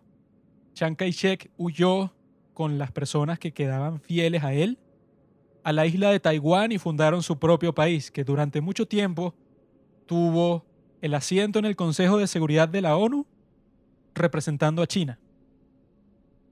Era reconocido por la comunidad internacional como el verdadero líder de China porque la gente no podía aceptar que alguien como Mao iba a ser el jefe de toda esta gente y que iba a tener un peso en la comunidad internacional. Eso era una verdad muy difícil de tragar. En 1949, Mao da su primer y último discurso en la plaza de Tiananmen como el líder supremo de la República Popular China. No le gustaba hablar en público, él prefería la comodidad de la privacidad, de que nadie escuchara su voz, no dejaba que sus discursos se compartieran por radio ni nada de eso. Quería mantenerse totalmente anónimo y al mismo tiempo libre de responsabilidad por todo lo que iba a comenzar a pasar. Ahora se enfrentan a un desafío muchísimo más grande que todos los que habían tenido enfrente antes. Están bajo el control completo de China, es lo que han soñado por mucho tiempo, pero eso significa que tienen que expandir sus métodos en escala, tienen que estructurarlos para que sean completamente sistemáticos, para que sea posible brutalizar con la violencia a toda la población. Ellos ya con ese experimento de Yenan que han hecho, como relatamos en la parte 1, todo ese terror que implementaron Sería imposible hacerlo de esa forma cuando te enfrentas a una población que es muchísimas veces más grande. Tienes que inventar nuevos métodos de tortura, tienes que estructurar tu nueva policía política, tu policía secreta. Mao le da ese trabajo a un tipo llamado Kang Sheng, el cual clasifica 16 millones de personas dentro del país como contrarrevolucionarios. Y eso significa que merecen tortura, merecen ser arrestados, merecen ser ejecutados, merecen ser avergonzados frente a todos los otros ciudadanos para que ellos sean el ejemplo, para que la gente vea qué es lo que les puede pasar si se ponen a hacer las preguntas incorrectas. Llegó un punto que Sheng incluso clasificaba a los niños como contrarrevolucionarios y el castigo que estos se llevaban era ser asesinados a golpes por otros niños. Si ese era el destino de los niños, se pueden imaginar el destino de todo el resto de la gente que el Partido Comunista de China consideraba como verdaderos peligros. Y poco a poco estas prácticas se vuelven completamente estándares. La gente espera que sucedan día tras día, porque como dicen varias veces en la biografía, a diferencia de tanto Hitler como de Stalin, Mao prefiere que las matanzas sean totalmente públicas. Él quiere brutalizar a toda la población al mismo tiempo. Hitler y Stalin preferían tener su Gestapo, esta gente que se llevaba a un montón de personas a estos sitios secretos en donde hacían todas esas atrocidades como los campos de concentración. Se los llevan para esos sitios, pocas personas saben los detalles, saben qué es lo que está pasando, pero no lo ven, no se convierte en una característica de su día a día. En la China comunista esto no era así todos los horrores que podía experimentar una persona que era prisionero en Auschwitz, podría experimentarlos una persona de la misma forma que viviera en el centro de Beijing, ya que las matanzas eran completamente públicas, eran en plazas, era para que todas las personas estuvieran en contacto constante con la violencia, que se acostumbraran a todo este proceso como la nueva regla Cito el recuento de una persona que en ese momento visitaba Beijing. Cito. Una mujer joven de ascendencia china, visitando desde Gran Bretaña, presenció un rally en el centro de Beijing en el cual 200 personas fueron desfiladas por las calles para luego dispararles en la cabeza, de manera que pedazos de cerebro les salpicaron a los espectadores. Incluso los que lograban evadir los rallies no podían evitar presenciar atrocidades, como los camiones que transportaban pilas de cadáveres goteando sangre. Cierro la cita. No contento con estas atrocidades públicas, al mismo tiempo tenemos a 27 millones de personas que murieron en campos de trabajo forzado durante todo el reinado de Mao, que duró desde 1949 hasta 1976, la fecha de su muerte. Que eso se suman a los otros 38 millones que ya mencionamos que fue el precio a pagar por desarrollar la bomba atómica, que esa fuera la prioridad por encima de las vidas de tantas personas. El precio a pagar por todo esto es que tu sociedad esté dominada completamente por el miedo y que cualquier cosa que a ti se te ocurra, sin importar lo absurda que sea, que esto pasará muchísimas veces durante su reinado, se hace realidad. Tú estás jugando con la vida de todas estas personas, los estás considerando como tus esclavos personales. Eso fue lo que me llamó más la atención cuando estaba leyendo esta biografía, que sea posible el hecho de que una persona considere a los ciudadanos de todo su país completo como sus esclavos personales, que solo existen para cumplir los caprichos que a él se le ocurran.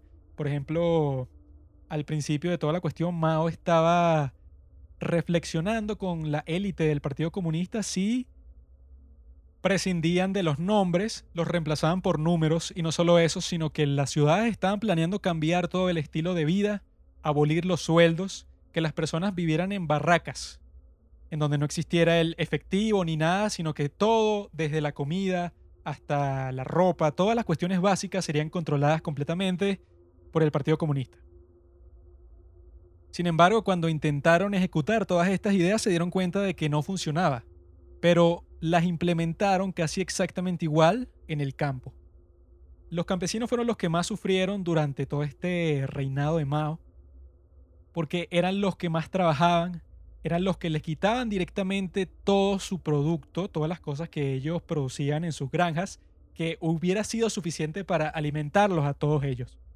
Eso es lo más impresionante sobre la hambruna que ya después llegaremos a ella. Primero hay que determinar ciertas cosas importantes del contexto, pero ya podemos tener en cuenta que es completamente artificial. Normalmente, históricamente, las hambrunas suceden por desastres naturales o porque se pierde una cosecha o porque hay una guerra y entonces los campesinos no están plantando, no están produciendo comida, sino que están luchando y si pierden y vuelven y nadie trabajó durante todo ese tiempo, existe escasez de comida y así es que se produce una hambruna masiva. En este caso no tuvo absolutamente nada que ver con eso. China no estaba en guerra con nadie cuando pasó esa hambruna producida por el supuesto gran salto adelante. Pero antes de conversar sobre todo eso tenemos que ver cómo surgió la necesidad de Mao de hacer una locura como esa. Porque ya en este momento estaban en un tiempo tan tenebroso para cualquiera que viviera en China en ese momento que el suicidio se convirtió en algo común. Ya la gente no podía aguantar vivir así, no les permitían mudarse a otra parte de China, se tenían que quedar donde nacieron, no solo ellos, sino sus hijos, sus nietos, toda su generación estaba condenada a quedarse en donde estaban. Solo podías, si tenías contactos o dinero, quizás escapar a Hong Kong. Y si eso pasaba, más te valía que escaparas con toda tu familia porque si no ellos serían castigados muy brutalmente cuando supieran qué fue lo que hiciste. Una persona se preguntaba por qué la gente se suicidaba lanzándose de un edificio en medio de toda la ciudad. Le parecía como que sería mucho más fácil suicidarse lanzándose de un puente al río como se hace en muchas partes del mundo. Esta persona estaba confundida por eso hasta que alguien le explicó que la razón era porque si te lanzas del puente y caes en el río, es posible que no encuentren tu cuerpo. Y si no encuentran tu cuerpo, van a asumir que escapaste a Hong Kong y si eso es verdad, van a torturar a toda tu familia. Si te lanzas en el medio de toda la ciudad, queda la evidencia de tu cuerpo, todos saben que te suicidaste y por eso tu familia no será castigada. Como los comunistas, como siempre han hecho, actúan por campañas, es decir, Dicen, por ejemplo, esta va a ser la campaña contra la corrupción, entonces los próximos seis meses serán una total masacre de todas las personas que ellos consideren corruptos. Y dentro de, esto tenemos un ejemplo que nos muestra la hipocresía grandísima del líder del Partido Comunista Mao, pero de toda la élite comunista, actuaban básicamente de la misma forma. Por ejemplo, si se descubría que tú habías robado, o sea, por efectos de corrupción 10 mil yuanes, eras condenado como un gran estafador y podías ser condenado a cualquier tipo de castigo súper espectacular, así esos rallies así que te van a torturar enfrente de todas las personas y después de eso vas preso y te torturan, o sea, es algo completamente salvaje. Si te capturaban tratando de robar 10 mil yuanes. Por otro lado, la primera piscina que construyó Mao en una de sus mansiones costó 50 mil yuanes. Lo que quiere decir que él trataba el dinero público como su dinero y lo iba a gastar en cualquier capricho que se le ocurriera. Entre otras cosas, él también escribía libros y obligaba a todos los ciudadanos a comprar sus libros y prohibía los libros de todos los demás escritores. Lo que concluyó en que su cuenta tenía más de 2 millones de yuanes, lo cual es una cifra espectacular si consideras que la gente que trabajaba en el séquito de Mao, sus sirvientes, por así decirlo, más cercanos, ganaban 400 yuanes al año y la gente común y corriente en el campo mucho menos.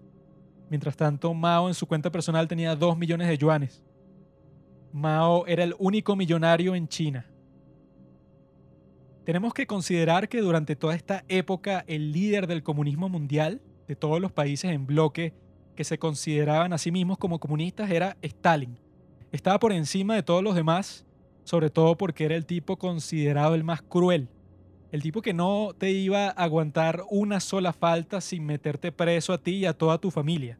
Hizo un montón de purgas en la Unión Soviética, por eso es que él también reinaba a través del miedo. Dicen que en cierto sentido Mao pudo haber aprendido de él, haberse copiado de alguna de sus tácticas, pero las primeras purgas de Mao, como hablamos en el capítulo anterior, vinieron antes de las primeras purgas de Stalin. Ya antes de ser el líder supremo, ya Mao estaba purgando el Partido Comunista. En ese sentido, él y Stalin se desarrollaron en el mismo momento, en simultáneo básicamente. Sin embargo, Stalin era considerado el gran líder y Mao estaba siendo apenas introducido a este campamento de los comunistas. Mao dedicó gran parte de toda su vida tratando de complacer a Stalin hasta la muerte de este, porque era el tipo que tenía todo lo que él quería. Ya la Unión Soviética era una potencia militar de toda la región, era la más fuerte, la que controlaba toda Europa del Este, que tenía llenas de tropas todos esos países. Era un país súper poderoso, una verdadera potencia en toda esa zona, por lo menos en el ámbito militar. Y Mao, por eso es que da risa y también da lástima y mucha tristeza cuando la gente dice que Mao fue el que industrializó China. Porque si él en realidad hubiera hecho eso, hubiera sido muchísimo mejor para la gente de China. Hubiera mejorado sus vidas dramáticamente, seguro. Hubiera mejorado su estándar de vida, cuánto podían comer, dónde trabajaban, los empleos disponibles para la gente. Hubiera sido una historia de China totalmente distinta si eso que la gente dice de que Mao en realidad industrializó China, si eso fuera verdad. Ojalá eso fuera verdad pero la realidad es totalmente distinta. Mao no hizo absolutamente nada para industrializar China y por eso es que esa mentira es tan curiosa que se haya convertido básicamente en un canon de la historia de este periodo histórico. Mao usó todas sus energías en cambio para convencer a Stalin de que le diera todos los equipos militares que él carecía. Por alguna razón no tenía la paciencia suficiente para construir su propio ejército, para poco a poco desarrollar todas las industrias en su país que él iba a necesitar para poder construir sus propios tanques, sus propios helicópteros, aviones, etc. No tenía tiempo para eso por alguna razón ambiciosa propia de un psicópata. Prefirió convencer a Stalin poco a poco de que le diera todas las cosas que él carecía que le construyera una fuerza aérea, que le diera tanques, que le diera helicópteros, etc. Cuando Mao le propuso todo esto a Stalin al principio, él no quería tener nada que ver con eso porque él disfrutaba de esa superioridad que tenía sobre Mao.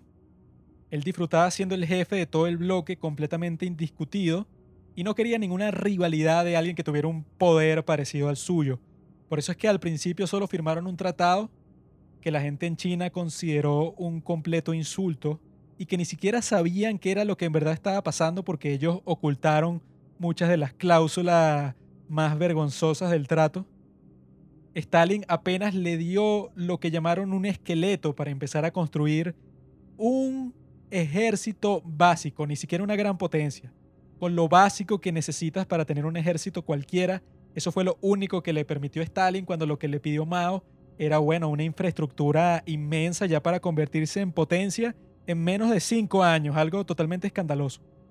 Stalin no le dio ni la mitad de las empresas armamentísticas que él pidió, sino que solo le dio unas pocas cosas que quizá le sobraban y todo. Y Mao, en intercambio de eso, le permitió explotar todos los recursos naturales de las zonas de Xinjiang y de Manchuria, que eran las zonas con más recursos naturales de todo el país. Básicamente se las dio todas por la ilusión que él tenía por alguna razón de que en poco tiempo se iba a convertir en una potencia mundial. Sin embargo, para desgracia de todo el mundo, Mao no quedó satisfecho con nada de esto, sino que gracias a este capricho absurdo de este psicópata, es que existió algo llamado la Guerra de Corea. Una de las guerras más absurdas de toda la historia, que no llevó a nada, nadie ganó nada, y hubo millones de muertos. Justo después de la Segunda Guerra Mundial, cuando ya todas las personas de todo el mundo estaban cansadas de conflictos bélicos, por un capricho de Mao se hizo posible esta guerra súper brutal. Resultó porque el líder de Corea en ese momento, Kim Il-sung, quería invadir Corea del Sur. Esa era tanto su ambición como la ambición del líder de Corea del Sur era invadir Corea del Norte. Pero los estadounidenses, sabiendo que esto era obvio porque va a querer tener supremacía cualquiera de los dos, eso era súper claro, entonces ellos no les dieron ningún tipo de armamento pesado a los coreanos del sur, sino lo más básico para que se protegieran pero nada que los iba a motivar a pensar que ellos son capaces de invadir toda Corea del Norte. Por otro lado, la Unión Soviética armó muy bien a Corea del Norte, solo para tener la supremacía en ese sitio y por si acaso si los Estados Unidos pensaba que era muy fácil invadir Corea del Norte, bueno, querían que estuviera muy bien protegida. Kim Il-sung se acercaría a Stalin a decirle que él quería invadir Corea del Sur, pero necesitaba su apoyo, su aprobación, porque era el tipo que tenía que aprobar cualquier cosa en el mundo comunista, porque era el jefe supremo. Sin embargo, Stalin cuando escucha eso dice que él no quiere entrar en ningún conflicto directo con los Estados Unidos. Él no apoyaría eso casi que bajo ninguna circunstancia, porque él no quiere en ese momento que estaba tratando de concentrarse en otras cosas, porque estaba tratando de dominar toda Europa del Este, no quería tener otro conflicto en sus manos. Aquí es cuando entra Mao. Ve la oportunidad perfecta en esta solicitud de Kim Il-sung, porque él sabe que si él llena ese vacío, si él le promete a Stalin que él con su ejército, que él ostentaba que era infinito. Mao decía, no, yo tengo tropas para regalar, tengo muchísimas tropas y yo las puedo lanzar como se me dé la gana y nunca se me van a terminar. O sea, yo no tengo aviones, no tengo barcos, no tengo bombas, no tengo nada. Tengo solo tropas pero las tropas que tengo son millones de millones de millones. Más que cualquier otra persona. Y no solo eso, sino que estoy preparado para usarlas como un maldito salvaje. Es decir, voy a mandar olas y olas y olas de personas, que así se llama la táctica militar, ola humana. Los voy a enviar a todos contra el enemigo sin ningún cuidado, sin que me importe lo más mínimo ninguno de los soldados que son, forman parte de esas olas. Así es que cuando él se entera de esa solicitud de Kim Il-sung que Stalin no quiso aprobar, entra él en el momento adecuado a decirles a todos que él cubriría ese vacío, que si Corea del Norte invade Corea del Sur y hay algún problema que los Estados Unidos interviene y comienza a invadir quizá incluso Corea del Norte, que efectivamente fue lo que pasó, China va a entrar con todo su ejército, con todo el poder, sin ninguna restricción.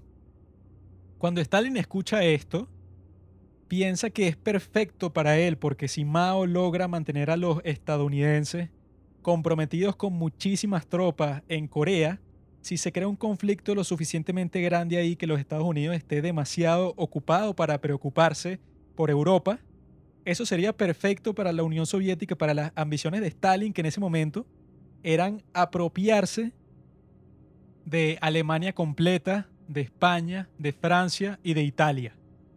Quería controlar toda Europa porque la visión que tenía Stalin sobre el comunismo es que tenía que ser algo completamente internacional, incluso universal. Que tenía que llegar el momento en que todo el mundo fuera comunista para que el comunismo en sí funcionara. Y como también sabía Mao, el comunismo la única forma que existe para implementarlo es a la fuerza. Eso fue lo mismo que él hizo en su país, en China, ya que en otras revoluciones cuando la gente ve que los comunistas están entrando en el poder, pero que todavía no controlan su zona, comienzan a existir estas especies de rebeliones a favor de los comunistas, tomar la ciudad para los comunistas. En China jamás pasó eso. Tuvieron que imponerles el comunismo a todos porque ninguno lo quería. Eso era lo que quería hacer Stalin en toda Europa, y si los estadounidenses estaban muy ocupados para oponérsele, él sabía que estaba un paso más cerca de ser el maestro de todo el mundo.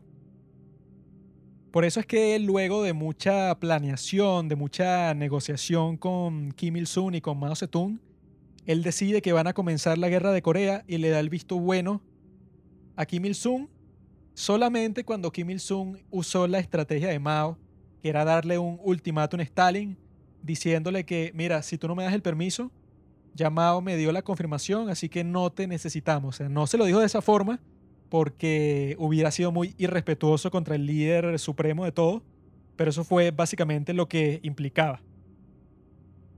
Así es que comienza la guerra de Corea en 1950 por un capricho de Mao. Lo más probable es que sin su intervención ahí no hubiera pasado nada, porque Stalin no estaba interesado en lo más mínimo hasta que Mao le dio esa alternativa y que fue una guerra completamente absurda porque al fin y al cabo, cuando las tropas estadounidenses entran, empujan fuera de Corea del Sur a los norcoreanos, luego intervienen los chinos y se crea todo ese conflicto que bueno, es muy largo para explicarlo aquí, pero el punto final es que todo terminó en el mismo sitio en donde empezó, con la diferencia de que millones de personas ahora estaban muertas por ninguna razón. Porque Corea estaba dividida en dos en el paralelo 38. Corea del Norte invadió a Corea del Sur.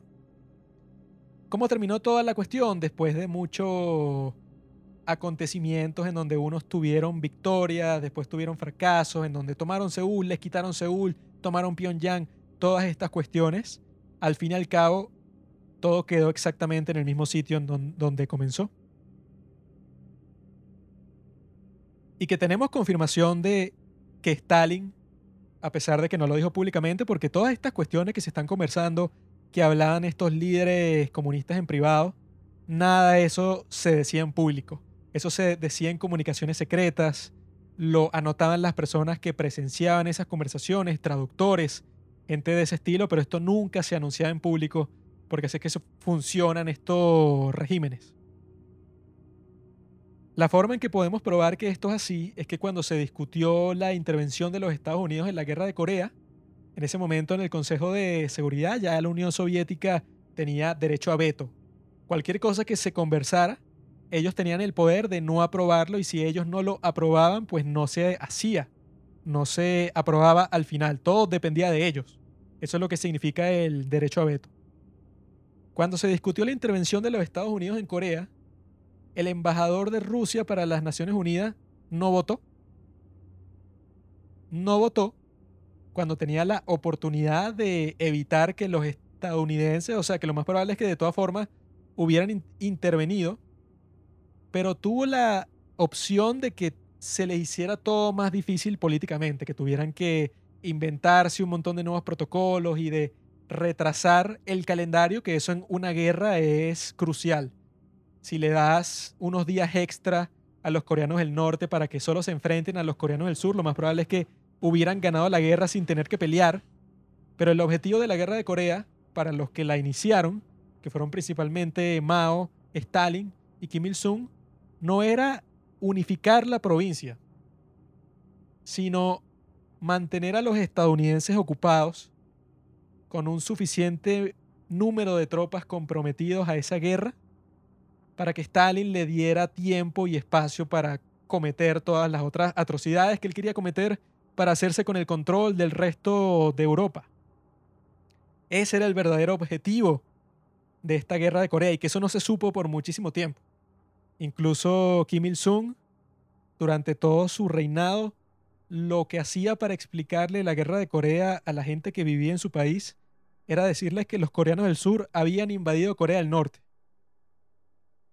Y que la gente que escapa de Corea del Norte cuando se da cuenta de que esa mentira crucial en la que ellos han fundamentado gran parte de su vida es totalmente falsa, muchos entran en crisis. Eso es lo que le parece más impactante, que ese momento de la guerra de Corea que afectó toda la sociedad desde entonces, está construida sobre una mentira. Incluso Kim Il-sung, 44 años después de haber comenzado la guerra de Corea, cuando le encontraron muerto que le había dado un infarto y estaba en su habitación, estaba sosteniendo un memorándum del el ahora postcomunista gobierno de Rusia, en donde ellos estaban publicando cómo fue el proceso de iniciar la guerra de Corea y explicaban públicamente cuál fue el papel de Kim Il-sung en comenzar la guerra. Eso claramente tuvo que haber sido un factor en su muerte. Y que también fue un factor en la muerte de Stalin, que él cuando decidió terminar la guerra, que fue cuando Mao supuestamente había conseguido exactamente lo que él quería. Porque él comenzó toda esa guerra, todo ese drama, todo eso que hizo sobre Corea que comprometió a millones de millones de chinos en esas tácticas de ola humana para que murieran en Corea. La razón principal por la que él hizo todo eso, como ya hemos discutido, era convencer a Stalin de que China necesitaba sus propias bombas atómicas porque en ese momento tanto Truman y después en su momento Eisenhower dijeron que estaban considerando usar las bombas atómicas en China. Incluso famosamente el general Douglas MacArthur le pidió a Harry Truman el permiso para lanzar decenas de bombas nucleares en la frontera entre Corea del Norte y China para crear una especie de muro de radiación para que China nunca pudiera volver a interferir con los conflictos en Corea.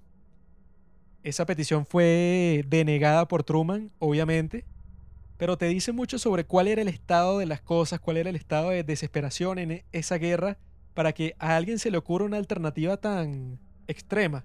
Porque ya para ese momento se habían desarrollado bombas mucho más potentes que las que fueron usadas en Hiroshima y Nagasaki. Sin embargo, este general Douglas MacArthur quería bombardear con decenas de ellas a China.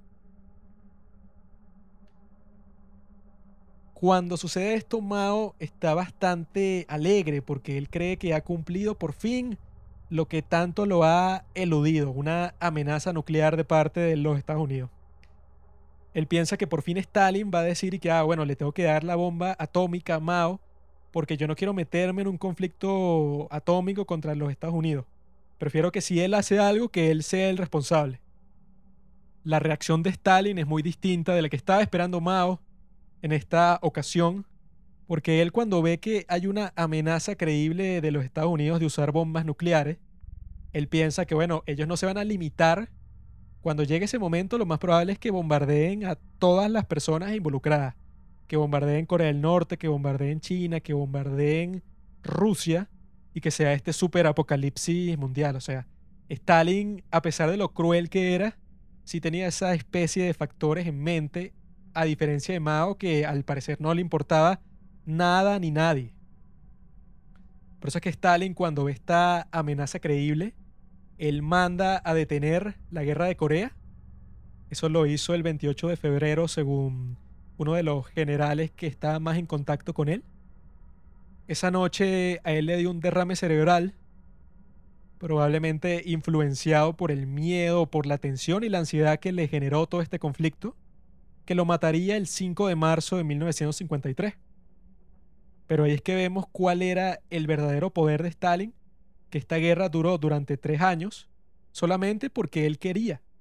Él claramente no le funcionó la táctica que estaba pensando al principio de poder comprometer a todas las tropas de los Estados Unidos en este conflicto para él invadir toda Europa no tuvo tiempo suficiente para hacer eso porque ya al poco tiempo de empezada, el conflicto como tal, el combate, duró un año.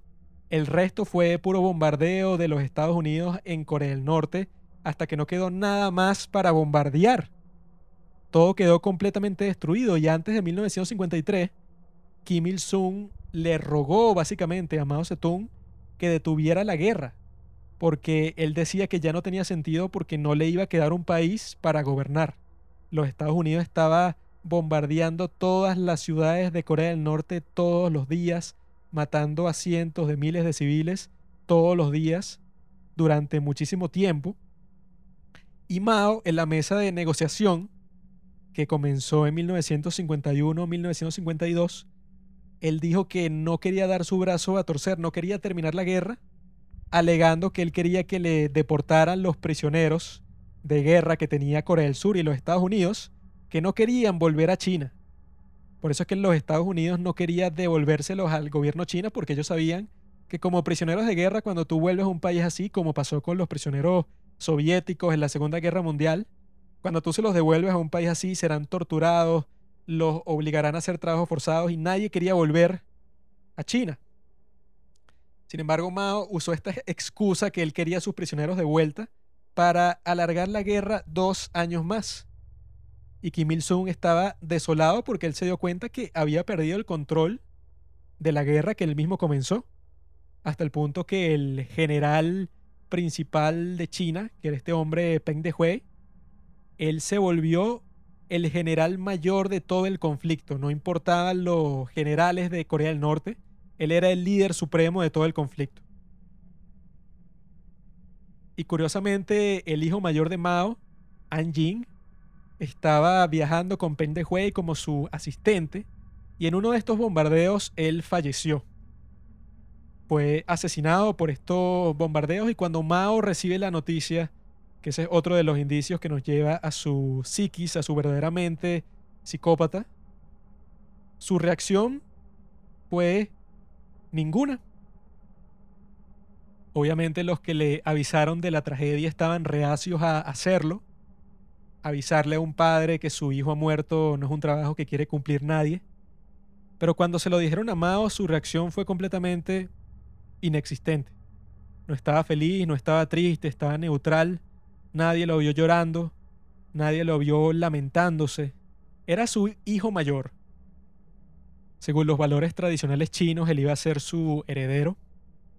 Pero como él dijo muchas veces que no le interesaba en lo absoluto dejar nada después de su muerte porque él no iba a estar ahí para experimentarlo, cuando muere An Jing, primero que se lo oculta por mucho tiempo a la esposa de eh, su hijo, hasta que se lo dice casualmente en una de sus visitas, y ella quedó completamente anonadada porque ella durante todo ese tiempo en donde Mao sabía que su hijo había muerto, que el esposo de ella había muerto, se habían visto todo ese tiempo, habían tenido todo tipo de conversaciones y nunca había reaccionado de forma antinatural o de forma como si estuviera escondiendo algo, para nada. De repente le dice que su esposo está muerto y es como si eso no le hubiera hecho sentir absolutamente nada. La guerra de Corea me parece uno de los sucesos más interesantes del siglo XX por todo lo que involucra y como influenció tantas vidas, dio lugar a tantos hechos históricos por décadas y décadas y décadas, determinó la política exterior de toda esa zona, todo lo que es Japón, la península de Corea, China. Fue un suceso súper importante y al mismo tiempo completamente nihilista, porque no tuvo ningún significado, no tuvo ninguna victoria, ningún fracaso, ninguno de los ejércitos triunfó. Llegó un punto en que la misma guerra no ha terminado. Técnicamente solo tienen un armisticio. Dejaron de matarse en el campo de batalla, pero oficialmente la guerra continúa. Nunca se llegó a la paz. Y hasta el día de hoy los dos países siguen divididos y cada vez son más distintos. Y todo se debió a un capricho a este capricho de Mao Zedong de ser el líder de una potencia militar y no tener la paciencia para él mismo construirla, sino que depender de otro y amenazarlo y meterle miedo, crear una guerra en sí, solo para satisfacer cualquiera que sea tu objetivo. Obviamente, si tú eres capaz de hacer eso, creo que la palabra psicópata se queda corta. Llega un punto en que no hay palabras para definir a una persona que es capaz de hacer esto, de incluso en este sentido causar la muerte de su propio hijo, de enviarlo como acompañante del general de las Fuerzas Supremas de China en un conflicto que él mismo creó artificialmente, como luego, poco después, crearía una hambruna en todo su país, también artificialmente, sin ninguna razón más que sus propios caprichos. Y que es una lección de todas estas cuestiones que pasan y que uno cuando está sucediendo en ese momento que esta guerra empezó en 1950, nada de lo que hemos conversado aquí se sabía. Lo único que se sabía es que los coreanos del norte invadieron Corea del Sur y que los Estados Unidos han entrado a defender Corea del Sur. Pero todos estos detalles de por qué y cuál es el objetivo de toda esta gente, todo esto es como un juego de póker. La gente esconde sus cartas y trata de actuar como si nada estuviera pasando. Y muchos años después es que se revelan todos estos secretos. Toda la crueldad que está involucrada en el campo de batalla, todos esos bombardeos eternos que sufrieron tanto los coreanos del sur como los coreanos del norte. Incluso tenemos el recuento del campo de batalla del actor Michael Caine, el que hace de Alfred en las películas de Batman y bueno, trabaja con Christopher Nolan en todas sus películas. Él fue reclutado por el ejército inglés para luchar en esta guerra de Corea y él dice que cuando llegó a Corea él tenía una visión positiva del comunismo.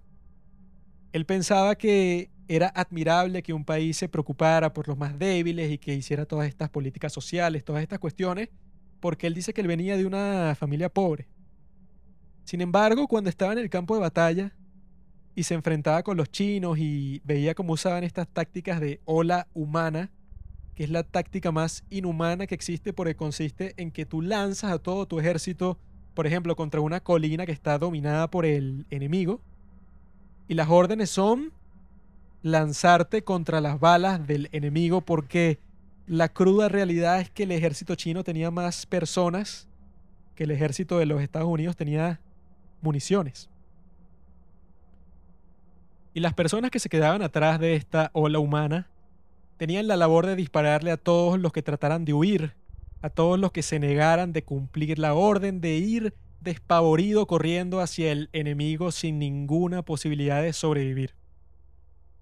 Cuando Michael Caine presencia esto en persona, él dice que dejó de creer completamente en el comunismo porque pensó, si a ellos no les interesan sus propios ciudadanos porque los mandan a morir como si fueran animales de ganado en un matadero, ¿qué me hace pensar que les importaré yo? Y que esa es la esencia de este conflicto. Cuando a tus líderes no les importa en lo absoluto tu bienestar, cuando solo te usan como peón para sus egocéntricas fantasías de poder, quién sabe por qué, en esos momentos es cuando ocurren las peores tragedias. Y eso es lo que vamos a hablar a continuación, porque si creen que esto es terrible, el hecho de que Mao Zedong esté dispuesto a llegar hasta sacrificar a su propio hijo, que de todas formas claramente nunca le importó, pero sacrificar a cientos de miles de chinos que él ostentaba en esas reuniones que tenían consigo mismos los partidos comunistas de todo el mundo, que él tenía soldados de sobra que tenía soldados y divisiones para lanzarlos a todos los conflictos del mundo sin problema, como también hizo en Vietnam. Cuando ves a una persona que se expresa de esa forma sobre su propio ejército, y es que sabes que tienes una catástrofe en tus manos. Y ahora nos toca hablar sobre la catástrofe más grande que causó Mao, la atrocidad más inmensa que ha sucedido no solo en China, sino en toda la historia de la humanidad, que responde a la pregunta de por qué Mao ya allá en Yenan, que nos parece ya tan remoto, quería construir esta máquina de gente que nunca se le pasara por la cabeza cuestionarlo. Allá en Yenan, que fue la pregunta que nos hicimos al final de la primera parte de esta serie, ¿por qué una persona estaría tan enfocada en construir eso, tan horripilante? ¿Qué tendría en su mente planeado? que lo llevaría a pensar que necesitaría algo así? Pues era esto, era lo que él llamó el gran salto adelante, que era una fachada básicamente de su deseo que discutimos hace unos minutos, de querer ser el líder de una potencia militar, ya que la muerte de Stalin en 1953 fue lo mejor que le pudo haber pasado a Mao. Fue perfecto para él, le cayó en el momento perfecto ya que no tenía que convencerlo más. Él era el obstáculo principal en su camino para convertirse en una potencia militar, ya que cuando él murió y el nuevo líder, Nikita Khrushchev, fue inaugurado, el primer paso que tomó Nikita Khrushchev en lo que respecta a China era concederle a Mao todo lo que quería que Stalin le había negado. Porque principalmente le dijeron y que Stalin quería terminar la guerra de Corea. Él nos dio la orden, tenemos aquí todo escrito y que si tú la terminas inmediatamente ahora, si dejas de alargarla por razones artificiales, te vamos a conceder absolutamente todo lo que nos pidas militarmente, te vamos a dar todos los recursos que tú quieras. Mao, obviamente, cuando escucha esto, está totalmente exaltado. Acaba la guerra de Corea justo en ese momento. Esa es la única razón por la cual la guerra de Corea no se terminó en 1951 cuando ya Kim Il-sung estaba cansado, sino en 1953 porque Mao todavía no había logrado su objetivo. La muerte de Stalin fue lo que le concedió lo que tanto había querido. Sin embargo, cuando los soviéticos dicen que te van a dar eso, te van a dar las cuestiones militares que tú les pediste, significa que te las van a intercambiar, o sea, que va a haber un, un comercio ahí. No te las van a regalar bajo ninguna circunstancia porque, porque lo harían. Y esta es la semilla de la que nacerá la mayor hambruna de toda la historia de la humanidad, ocasionada por ese llamado gran salto adelante, ya que Mao tenía que encontrar la forma de pagar por todo esto. Y que como su país estaba tan atrasado en todo sentido, era un país todavía totalmente agricultural, ese era su único producto, era ese, los productos agropecuarios. Eso significaba que desde ese momento la población china estaba condenada. Ellos eran los que iban a sufrir, eran los que iban a trabajar para que Mao obtuviera lo que siempre había querido. Y la manera en que comenzaron a hacerlo, este comercio de darle a la Unión Soviética toda esta comida, era lo único que tenían para intercambiar por todas esas industrias militares que les iban a proveer. Mao comenzó la redistribución de la tierra de la manera más dictatorial y más genocida posible, ya que así es que comienza esta gran hambruna, cuando Mao dice que tiene que pagar por todo este proyecto militar, y empieza a darle las cifras de lo que significaría a los otros miembros del Partido Comunista, que eran Chou En-lei, Liu Xiaoxi, que ellos también eran unos malditos, pero en cierto sentido también se preocupaban de lo que le pasaba a sus propios ciudadanos, como es lógico si tú eres el líder, ¿verdad?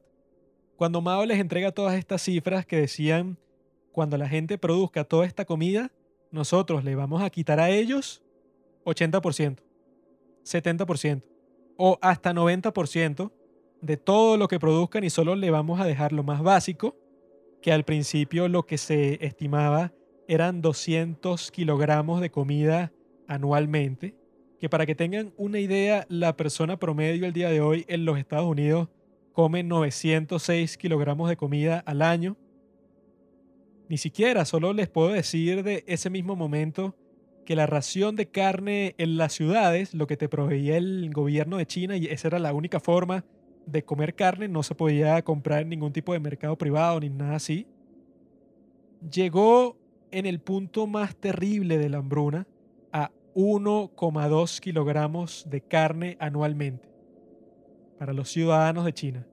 Cuando en Alemania del Este que era otro país también comunista, dependiente completamente de la Unión Soviética, la ración anual de carne que recibían estos ciudadanos en promedio era de 80 kilos.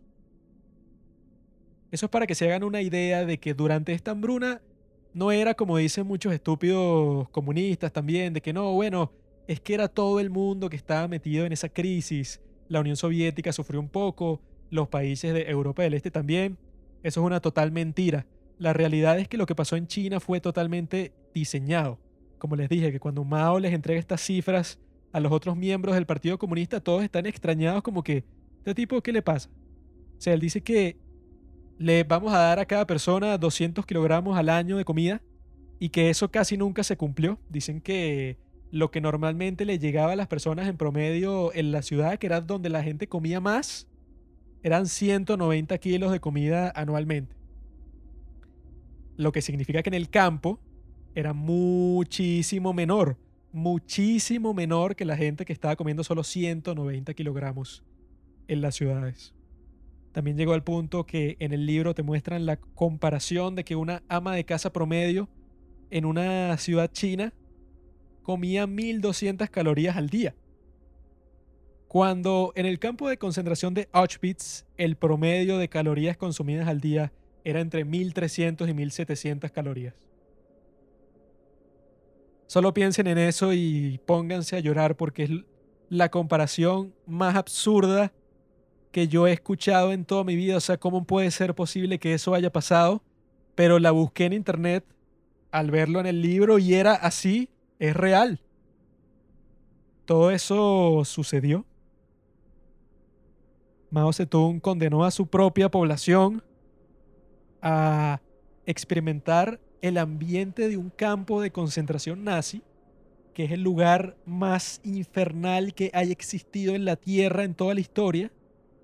Pero Mao lo elevó a la centésima potencia, condenando a toda la población del país con más personas en todo el mundo, 550 millones de personas, a ese mismo destino. Y así fue como de esa hambruna murieron 38 millones de personas. sobre todo de enfermedades que tienen que ver con la desnutrición, que son el edema, todos estos síndromes que son causados por la falta de comida, que te hacen pensar sobre qué tan cruel puede ser una persona. Porque a Mao Zedong le llegaban reportes de todas estas cuestiones, de todo lo que estaba pasando alrededor de China. Él era el hombre más informado de todo el país porque tenía consejeros, tenía personas que estaban viajando por todo el país constantemente para informarle cómo estaba funcionando su plan para convertirse en una superpotencia. Y ese plan dependía en que gran parte de su población estuviera muriéndose de hambre. Que digamos que no moriste de hambre, pero tuviste que pasar de todas maneras por este infierno, tu vida no será la misma.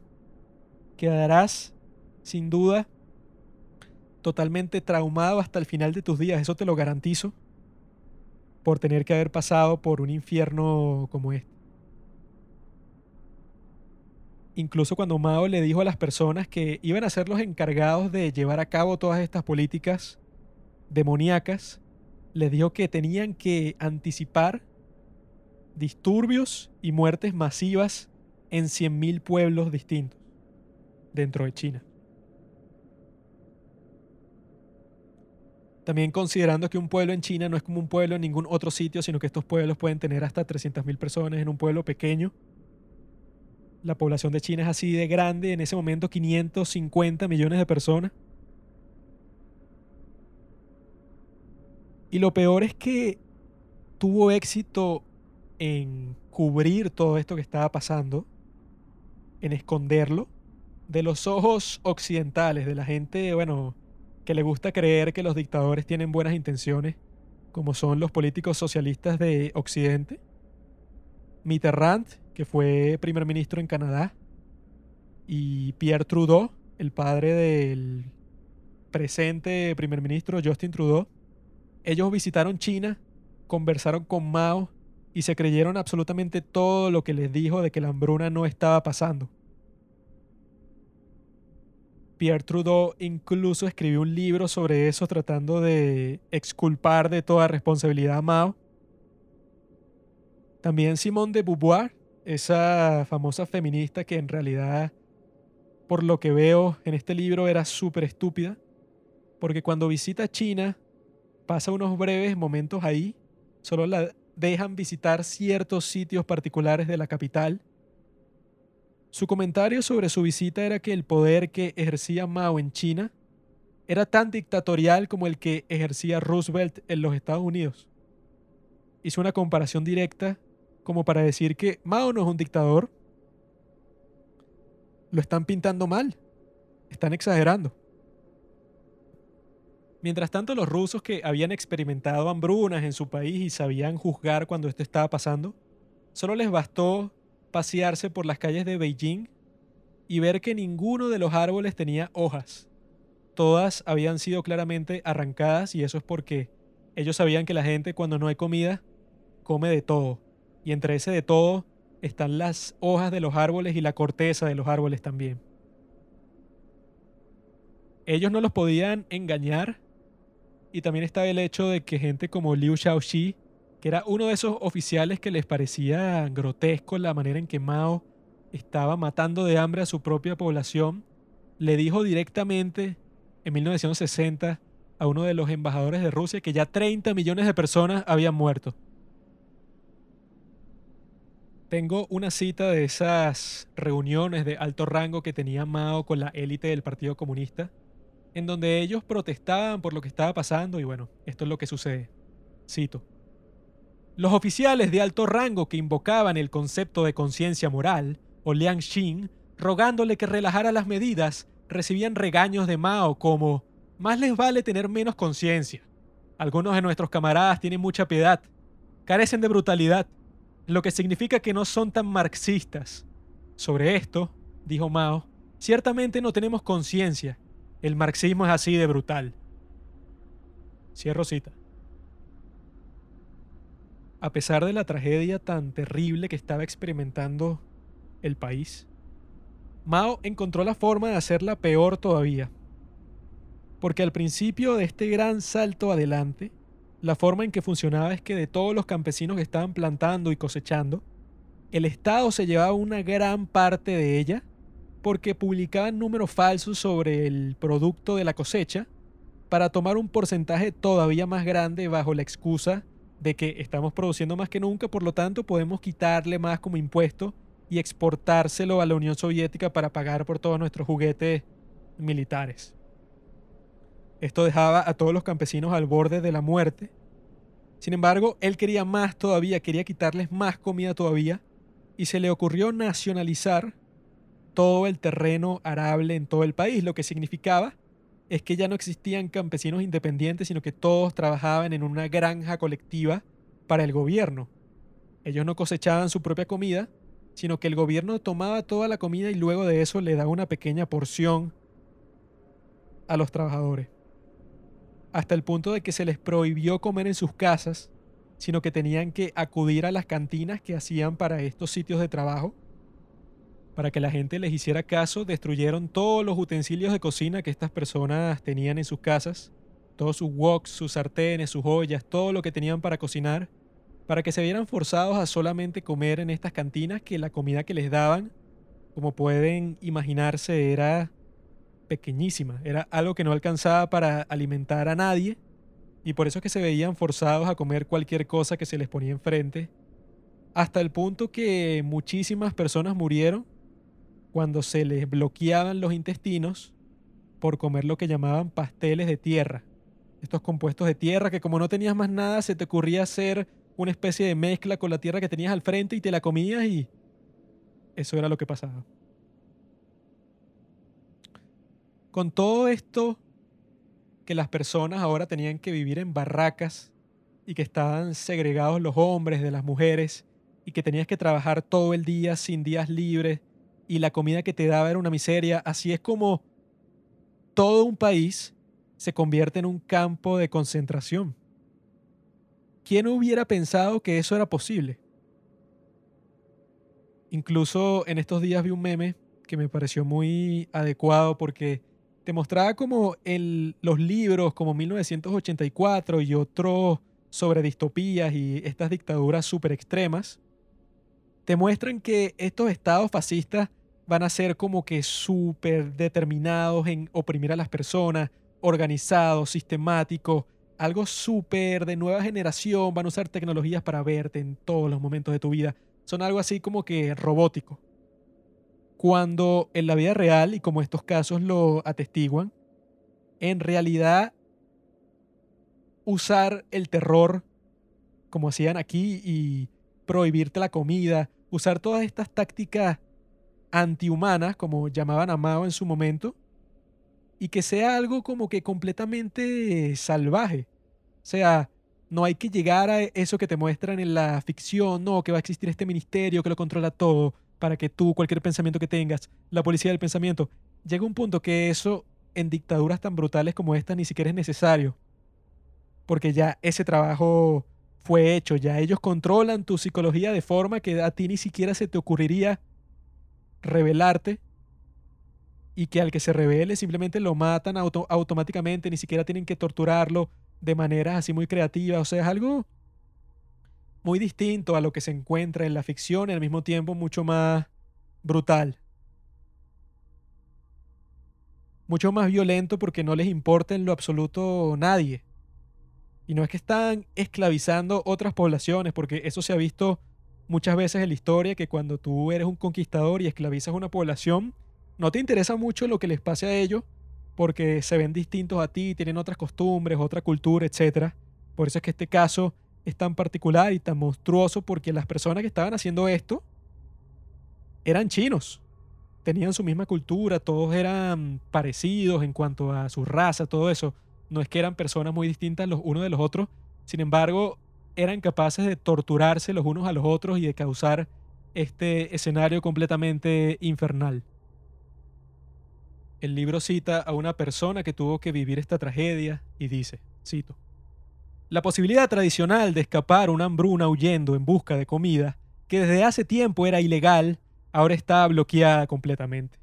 Un campesino describió la situación como peor que la ocupación japonesa. Dice, Incluso cuando los japoneses vinieron, dijo él, podíamos escapar. Este año, se refiere a 1960, simplemente nos encerraron a morir en nuestras casas. Mi familia tenía seis miembros y cuatro han muerto. Cierro la cita. Cuando un ser humano se ve acorralado, es capaz de cualquier cosa. Por eso es que en estos tiempos también se hizo común el canibalismo en China, hasta el punto que en el condado de Fenyang de la provincia Anhui, en el año 1960, la primavera, que ese año fue el peor de toda la hambruna, solo en esa época, en la primavera, hubo 63 casos de canibalismo, incluyendo el de una pareja que estranguló y se comió a su hijo de 8 años. Mientras todo esto sucedía, este hombre Liu Xiaoxi viajó a su pueblo natal en Henan, el mismo pueblo de Mao Zedong,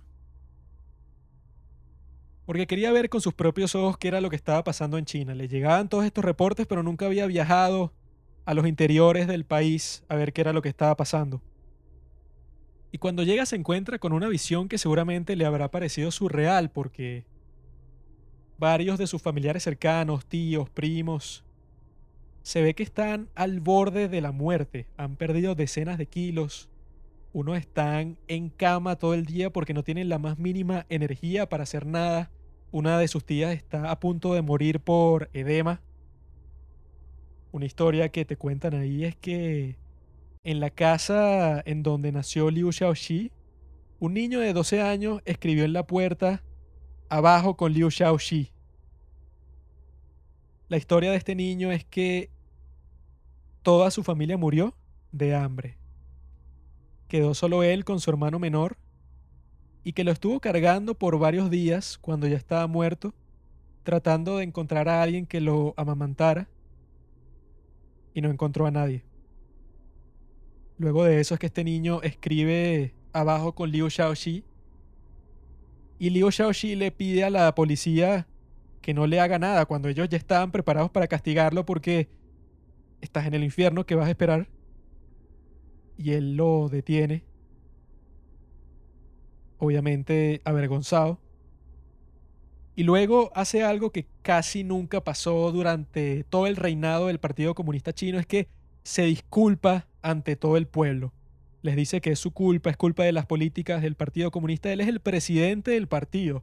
Se habrá sentido totalmente culpable. Mao es lo que llaman en inglés chairman. Es el tipo que preside todo, pero el título de Liu Xiaoxi era el número dos, era el presidente. Y él cuando ve todo esto es que está determinado a de una vez por todas detener este gran desastre humano. La situación había llegado hasta el punto crítico que incluso la hija de Mao, Lina, se estaba muriendo de hambre, porque ella vivía una semana en su universidad en la ciudad y una semana con su padre, apartada de todo el mundo y llena de lujos. Ella llegó hasta el punto que desarrolló varias enfermedades relacionadas con la desnutrición y siendo tan joven dejó de menstruar. Esa fue la reacción de su cuerpo a la falta de alimento. Y esa era la propia hija. ¿En qué otra situación tú puedes ver a la hija del dictador muriéndose de hambre y que obviamente a él no le importaba en lo absoluto, como tampoco le importaba el bienestar de millones de personas? Es algo completamente inhumano. Toda esta catástrofe no estaba pasando desapercibida para la gente de la élite del Partido Comunista. Ellos ya sabían cuál era el estado real de todo el país y cuál era la catástrofe que ellos eran responsables por haber causado. Esta hambruna duró desde 1958 hasta 1962. Solo en el año 1960 murieron 22 millones de personas de hambre en China. Todas estas cifras son las cifras más altas de toda la historia en ese momento y obviamente hasta el día de hoy porque es probable que nada como eso vuelva a pasar en toda la historia, una hambruna manufacturada artificialmente para pagar por una bomba atómica. Eso es algo que no se le ocurriría a ninguna persona el día de hoy. Espero que desde entonces los seres humanos hayamos por lo menos avanzado un poco Y creo que sí.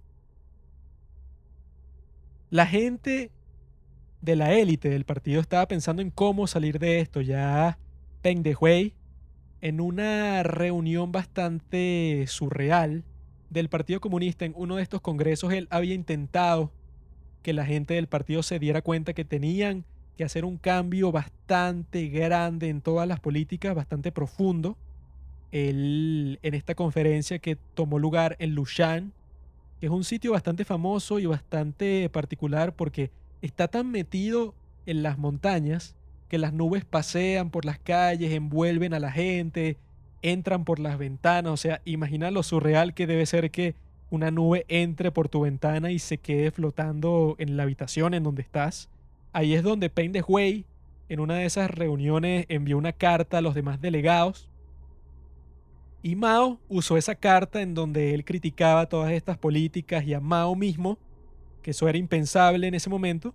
Peng Dehuai, que solía ser el líder del ejército, fue purgado del partido por atreverse en esa reunión de Lushan, que Mao había estructurado solamente para lidiar con él, que era al parecer el único valiente, que incluso antes de hacer eso el tipo visitó varios países comunistas para hablar con todos estos líderes sobre la necesidad de sacar a Mao del poder por la terrible hambruna que estaban experimentando. Su conciencia no lo dejaba vivir con este peso tan grande.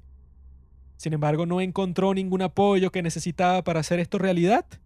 Pero incluso él estaba dispuesto a actuar por sí mismo. Habló con uno de sus inferiores del ejército porque él iba usar a sus propias tropas para, al parecer, realizar un golpe de Estado contra Mao. Pero resulta ser que de estos inferiores todos estaban tan asustados, el terror había funcionado, y todos le reportaban a Mao cualquier movimiento de tropas. Entonces cuando Mao se enteró de que Peng de Huay quería mover tropas sin su consentimiento, se dio cuenta de que era lo que estaba pasando. Y así es que Peng de Huay fue arrestado, fue en su propia casa, por lo menos, pero ya no era jefe del ejército por atreverse a esto. Mao se sentía intocable porque tantos miembros del partido estaban completamente opuestos a las atrocidades que estaba cometiendo a sus propias personas, sus propios ciudadanos en China. Sin embargo, ninguno encontraba la manera de sacarlo del poder. Mao estaba tan confiado que realizó una conferencia histórica que se conoce muy poco, pero fue uno de los momentos más importantes de toda la historia, llamada la Conferencia de los 7000 cadres. Cadre es como se le dice a uno de estos políticos élite de los partidos comunistas. Esos eran los 7000 políticos que básicamente controlaban toda la nación, que eran responsables por implementar todas las políticas monstruosas que se le ocurriera a la élite del Partido Comunista en Beijing. Imagínense eso. ¿A qué nivel de atrocidad y de brutalidad tiene que llegar una sociedad para que 7000 personas lideren a 550 millones? y que esos 550 millones estén indefensos frente a los caprichos de estos descerebrados comunistas. Eso fue una de las cosas que más me impactó. Solo el nombre de esa conferencia que tomó lugar en Beijing, de los 7.000 cadres, ¿cómo es posible que 7.000 personas controlen un país tan inmenso? Estoy seguro que en el gobierno de los Estados Unidos, en gente con posesiones de liderazgo, deben ser cientos de miles o por lo menos decenas de miles de personas el día de hoy en todos los Estados Unidos de gente que trabaja para el gobierno y que lidera o que forma parte de la política en varios estados, el número debe estar entre las decenas de miles. La población de China en ese momento era más grande de que los Estados Unidos el día de hoy y solo 7.000 personas tomaban todas las decisiones con respecto a todo. Y ni siquiera 7000, porque esos eran los que las implementaban. Los que en verdad tomaban las decisiones eran tres personas en ese momento: Mao Zedong, Liu Shaoxi y Chou Lei. Ahí es que Mao organiza esta conferencia, este congreso del Partido Comunista, para exaltarse a sí mismo, para librarse de toda la culpa de toda esta atrocidad, echársela a otras personas, incluso para tener el descaro de decir que las muertes no son malas. Llegó hasta el punto durante este periodo de decir que el hecho de que la gente se lamente por la muerte, por estas muertes masivas, es una exageración porque esos pueden tener efectos positivos. Todos esos cadáveres podrían servir de estiércol, podrían servir de fertilizante. Por eso es que a los campesinos en ese momento se les ordenó plantar sobre cementerios, lo que genera una gran angustia. Obviamente, imagínate que te ordenen eso a ti, que plantes un huerto sobre la tumba de tu padre que acaba de morir de hambre. Monstruoso, ¿verdad? Y que ya que estamos hablando de fertilizante, de estiércol, resulta que al mismo tiempo que quería hacer este gran salto adelante, Mao Zedong no invirtió ni un céntimo de yuan en fertilizante, lo que significaba, bueno, ya lo deben saber. Cuando no hay fertilizante, lo que se usa son desechos humanos, heces humanas. Y eso llevó al maravilloso protocolo de que los campesinos se acostumbraran a viajar hacia las ciudades todas las mañanas para recoger barriles de desechos humanos de los ciudadanos que vivían ahí para fertilizar sus cosechas. Una linda curiosidad sobre este hermoso periodo de tiempo. Y volviendo a esta conferencia, Mao tenía el plan de básicamente poner todas las excusas posibles. En su discurso dijo que todo se debía a problemas climáticos, que se debía a algunas irregularidades por gente del Partido Comunista, pero nada que tuviera que ver con Mao Zedong. Él no tenía la más mínima responsabilidad de causar la hambruna más grande en toda la historia de la humanidad, sino que era el clima.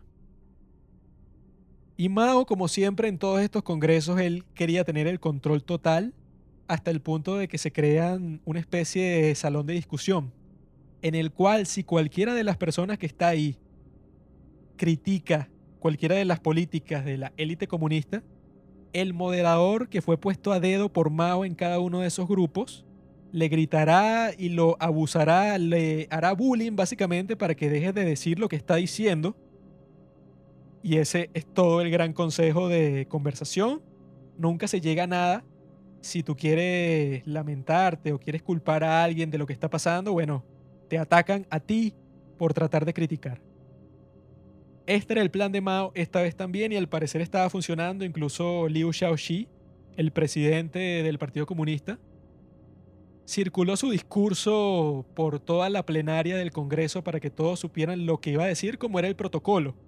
Nadie podía pararse ahí a decir lo que le diera la gana porque el mundo comunista estaba bastante controlado, incluso para las entrevistas. Nadie podía pararse ahí que, ah, bueno, no, yo respondí lo que quise. No, no, o sea, tú tienes que estar autorizado y las preguntas tienen que estar escritas y las respuestas también. Sin embargo, en este momento Liu Xiaoxi se convirtió en el héroe de todas esas personas que estaban siendo torturadas día tras día, cuando se les negaba la comida cuando los graneros del Estado estaban llenos de grano. La orden de Mao era que no los abrieran bajo ninguna circunstancia porque eso era para exportar, eso no era para las personas que estaban viviendo en China y que habían producido esa comida. Liu Xiaoxi se levantó ese día con un espíritu heroico y cuando estaba enfrente de todas estas personas, de los 7000 cadres de los que él formaba parte, pronunció un discurso completamente distinto al que había sido circulado previamente. Se atrevió a criticar las políticas que los habían llevado a la hambruna más grande en toda la historia de la humanidad se atrevió a criticar a Mao Zedong y al Partido Comunista en sí, responsabilizándose, diciendo que la razón por la hambruna no tenía nada que ver por las razones que dijo Mao previamente, no tenía que ver con ningún desastre climatológico ni nada de eso. Denegó completamente esa explicación, que era la que había ofrecido Mao, el líder supremo, y se disculpó con todas las personas por haberlo obligado a soportar un infierno tan terrible. Reveló que la producción agrícola, en vez de aumentar en el año 1958, que fue la mentira original en la cual se basó todo este gran salto adelante de mierda, dijo que eso era completamente falso. En vez de aumentar la producción de productos agrícolas, ha disminuido dramáticamente, como era obvio para todo el mundo, excepto para la CIA, que en ese momento decía que los reportes de Mao eran verídicos.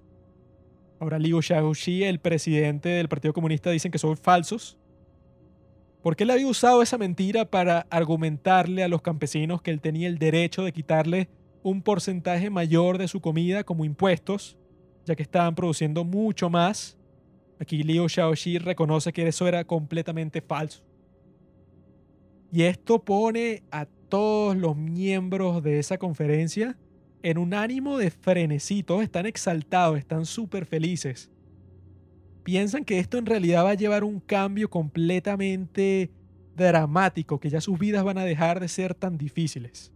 Y que no solo eso, en ese momento, la ovación que le dieron a Liu Xiaoxi por haberse atrevido a dar ese discurso que fue un hecho súper valiente de una persona verdaderamente heroica que se le puso enfrente a un monstruo asqueroso psicópata como Mao Zedong.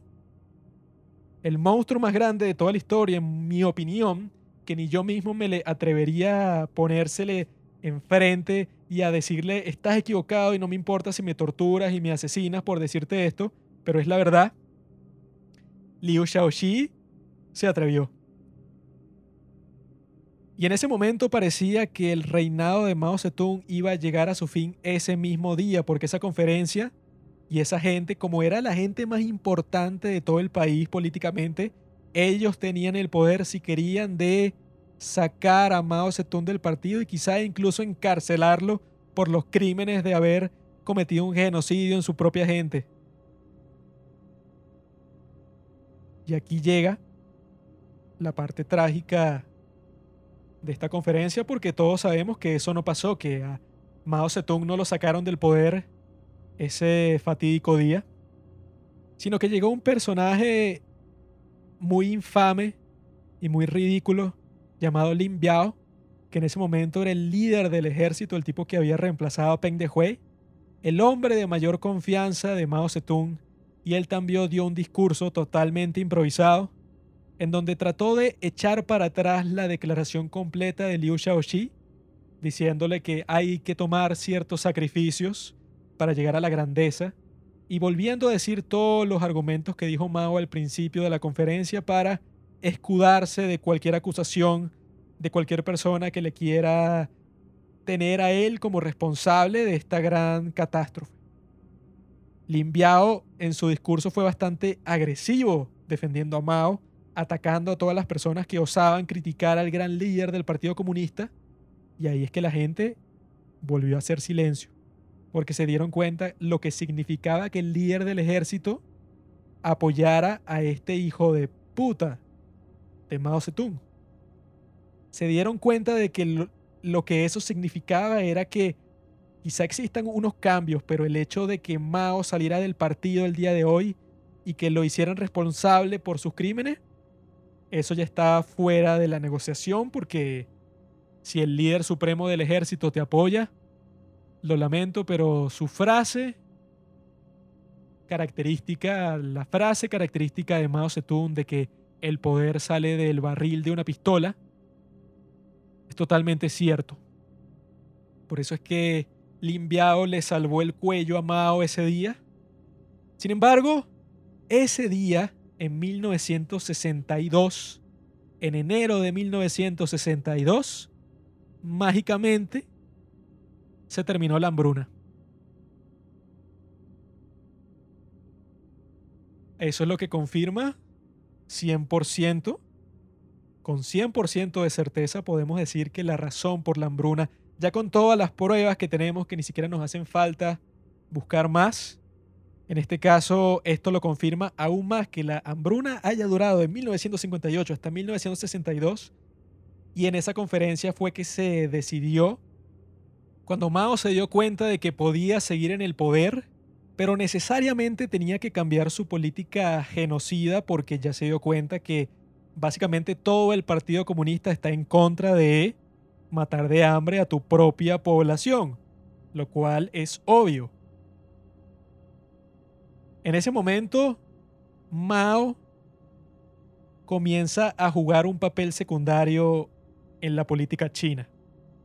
Ahora los líderes que todo el mundo va a respetar y amar porque los vieron como los responsables de por fin detener este sufrimiento tan extremo. Estos fueron Liu Xiaoxi, Deng Xiaoping, que luego sería el líder de China después de la muerte de Mao, y Zhou Enlai.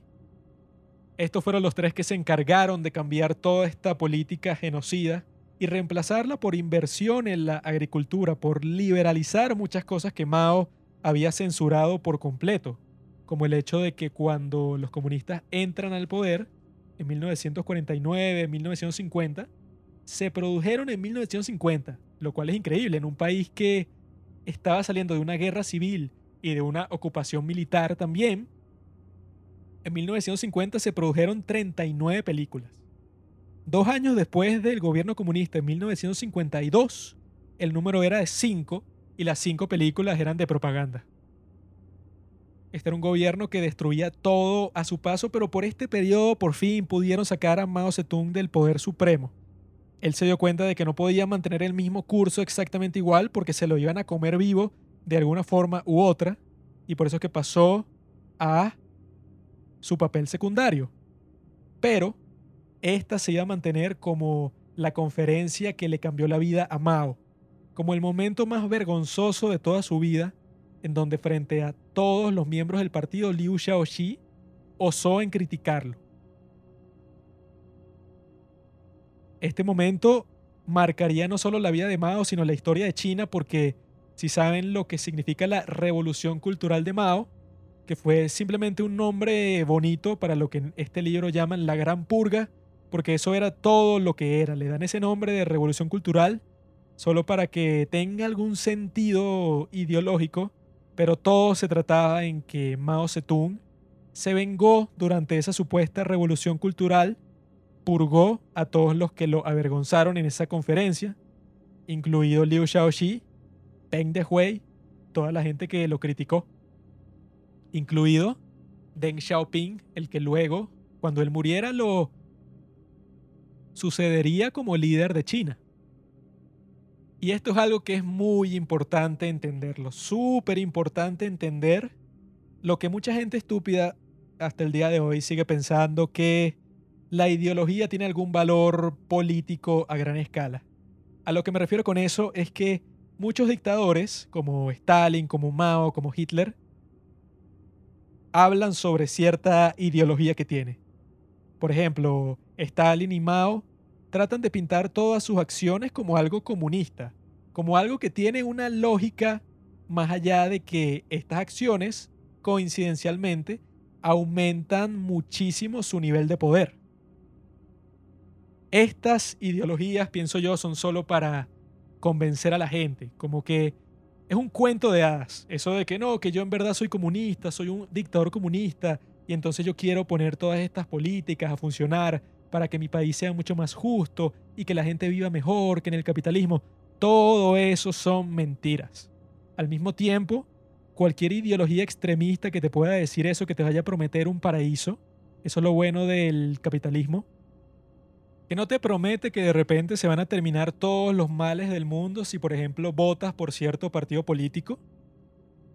Los que dicen eso son los que quieren convencer a otros idiotas de que eso es posible de cualquier forma sino que el capitalismo es un sistema para crear riqueza. La única promesa es que tú vas a ser capaz de explotar tu propio potencial humano para crear prosperidad. Y mientras más próspera sea una comunidad, más exitosos serán todos sus miembros en cualquier cosa que se propongan. Eso es natural, es algo que pasa sin intervención de ninguna fuerza despótica que te obligue a hacer nada. Por eso es que es muy fácil ver qué es lo que está detrás de todos estos políticos que dicen ser de una u otra ideología, sea la que sea, sea fascismo, comunismo, lo que tú quieras. La realidad es que cuando las políticas que ofrecen estos políticos, entre comillas, estos dictadores, casualmente, por coincidencia, también aumenta muchísimo el poder que van a tener sobre ti, eso es lo que te demuestra cuáles son los verdaderos motivos que están detrás de esas políticas. Si te pones a ver todos los dictadores, tipos como Mao, como Hitler, como Stalin, como los reyes alrededor del mundo en el pasado, los motivos que están detrás de todas sus acciones son los motivos personales. Y las ideologías sirven para decorar todos esos motivos personales, para ponerle flores a las cadenas y que las personas piensen que tú estás haciendo todo eso porque quieres que la sociedad en algún momento llegue a su estado más óptimo, que tú estás matando gente, destruyendo comunidades, quitándole su propiedad, destruyendo negocio, destruyendo el tejido social de tu país. Estás haciendo eso, pero no porque tú quieres poder, quieres ser la persona más poderosa de todo el mundo. Tu ego es increíblemente gigante. No es por nada de eso, sino es porque tú, por el bien común, bueno, sabes qué es lo que le conviene a la gente mejor que lo que lo saben ellos mismos. De esa manera es mucho más probable que alguien se esclavice ante ti, pero que piense que su esclavitud es virtuosa, que piense que, mira, si yo sigo todas las leyes que puso este tipo hace cinco minutos, puso 100 leyes porque le provocó, fue un capricho, pero si yo las sigo, soy virtuoso porque a través del camino que nuestro gran líder está poniendo frente a nosotros con su trabajo, vamos a llegar a una utopía en donde todos seremos felices, no como el capitalismo, en donde nadie te guía, sino que tú mismo tienes que guiar tu propia vida. Nadie quiere eso. La gente prefiere ser guiada por estos monstruos. Eso es lo que estos desgraciados quieren que uno crea cuando es completamente falso.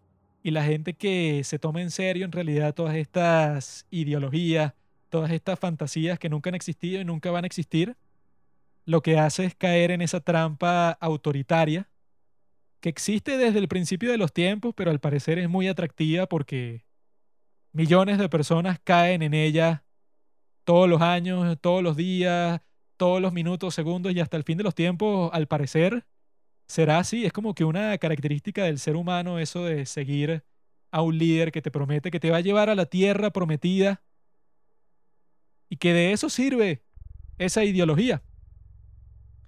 Ese es el único funcionamiento que yo le veo. Cualquier característica particular que tenga, en realidad, no me interesa en lo absoluto porque sé que es una excusa para decorar cualquier cosa que quieres hacer para que no parezca que tu verdadero motivo es simplemente el poder.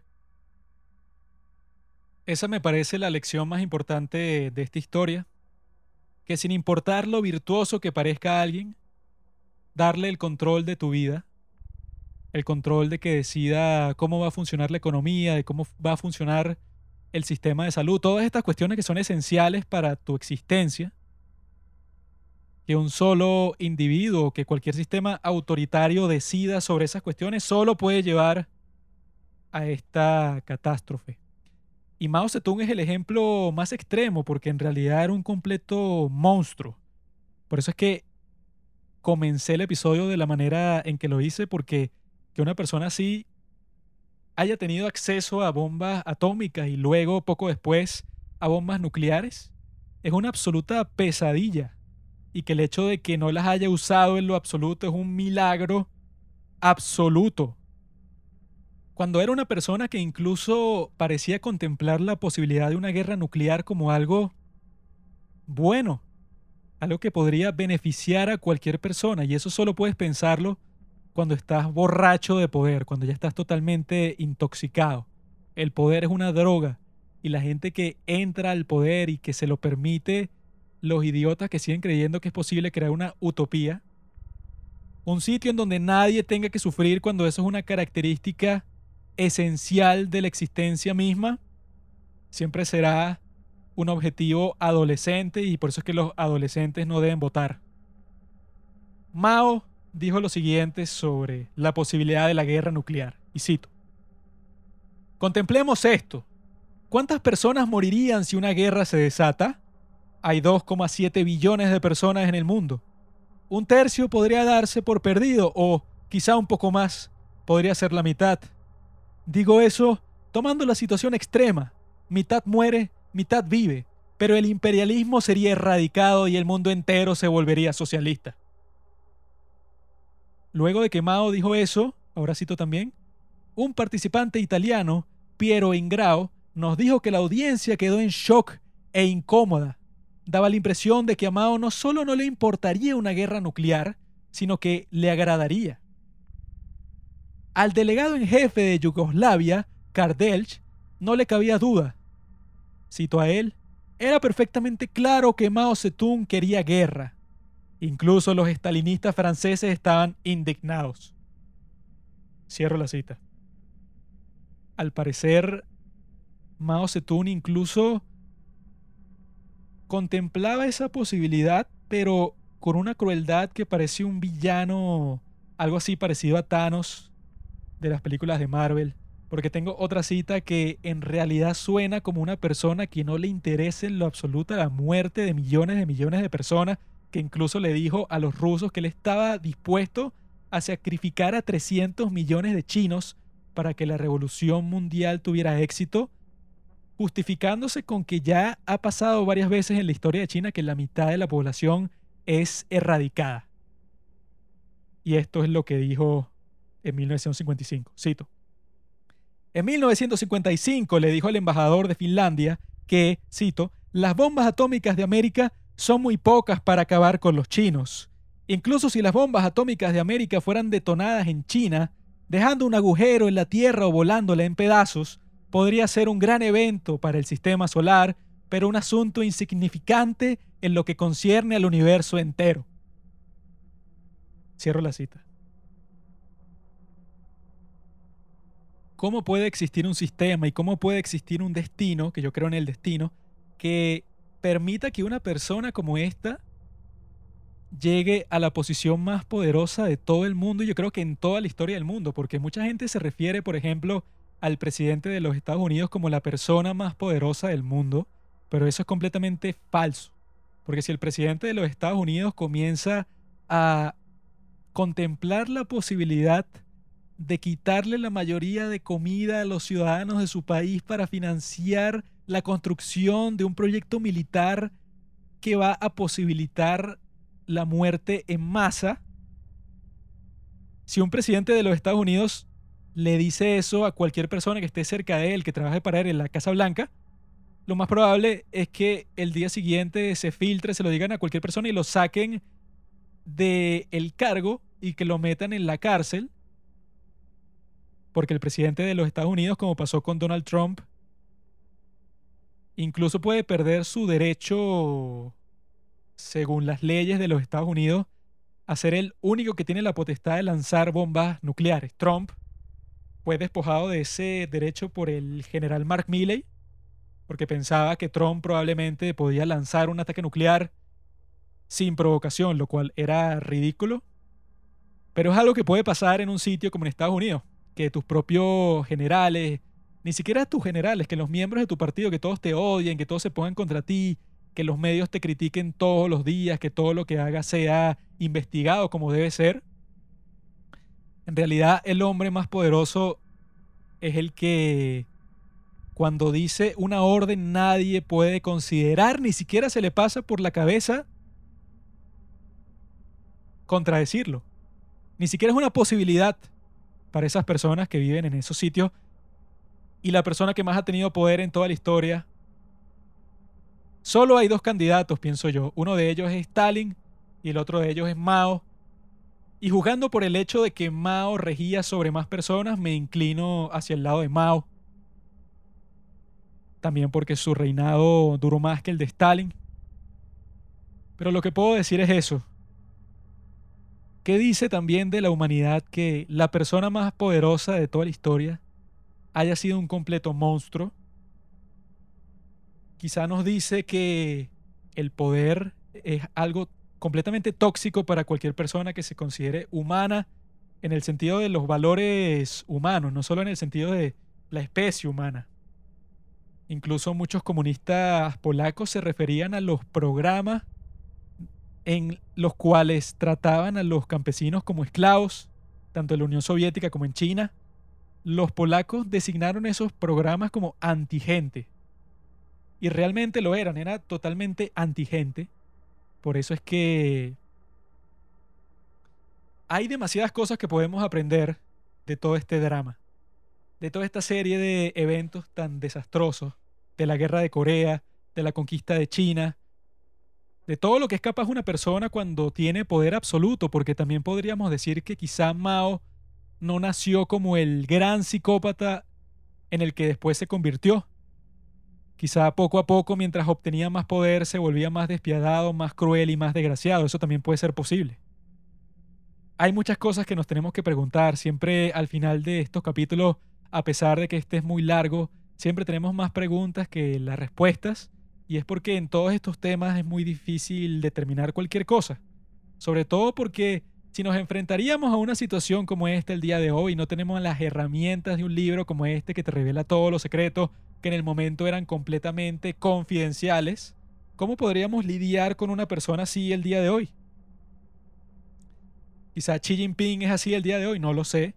Quizá estamos en el riesgo de una tercera guerra mundial y que la humanidad está condenada a terminar, que yo creo que sí, que todas las cosas deben terminar tarde o temprano.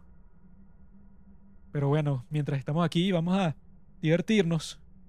Y tengo algo que quiero decir antes de terminar, que se trata sobre una catástrofe que nunca ocurrió, otro de los milagros de la historia que muchos de nosotros no estamos conscientes, sino muchos años después, de que el mundo pudo haber literalmente acabado muchísimas veces durante el siglo XX, sobre todo por la posibilidad de la Guerra Fría volviéndose una guerra caliente como pasó en muchos momentos en donde por golpes del destino simplemente alguien decidió no lanzar una bomba nuclear.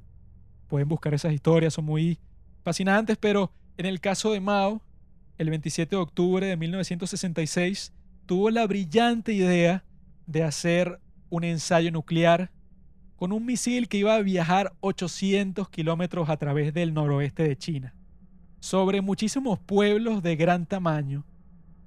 Y la cuestión con esto es que ese misil, los que lo ingeniaron y todas las personas que estuvieron involucradas con su fabricación, todos decían que era impreciso, que no podían estar seguros de dónde iba a caer, que era un ensayo el más irresponsable de toda la historia, que nadie había hecho una prueba como esa, ni desde entonces nadie se ha atrevido a hacer un ensayo nuclear con un misil cuya precisión es dudosa y que va a viajar sobre toda la extensión de tu territorio por 800 kilómetros.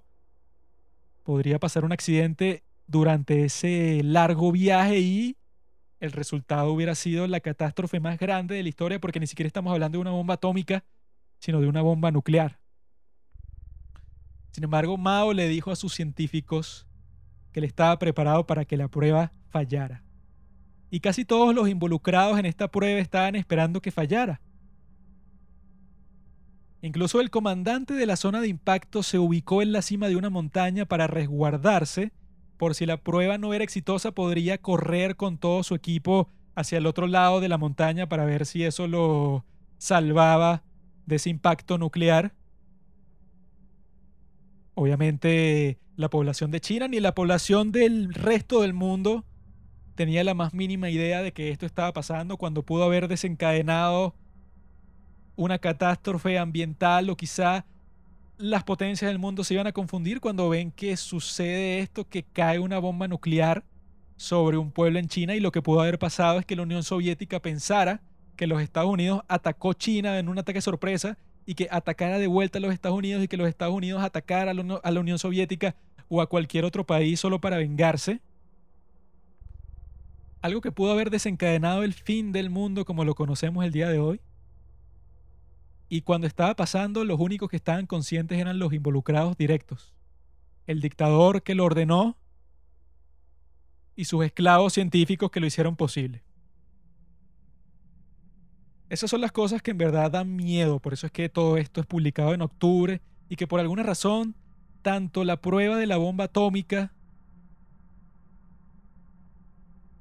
la primera bomba atómica que explotó China, como esta prueba apocalíptica nuclear, y también como el comienzo de la guerra de Corea, por alguna razón, estos tres eventos catastróficos todos sucedieron en octubre.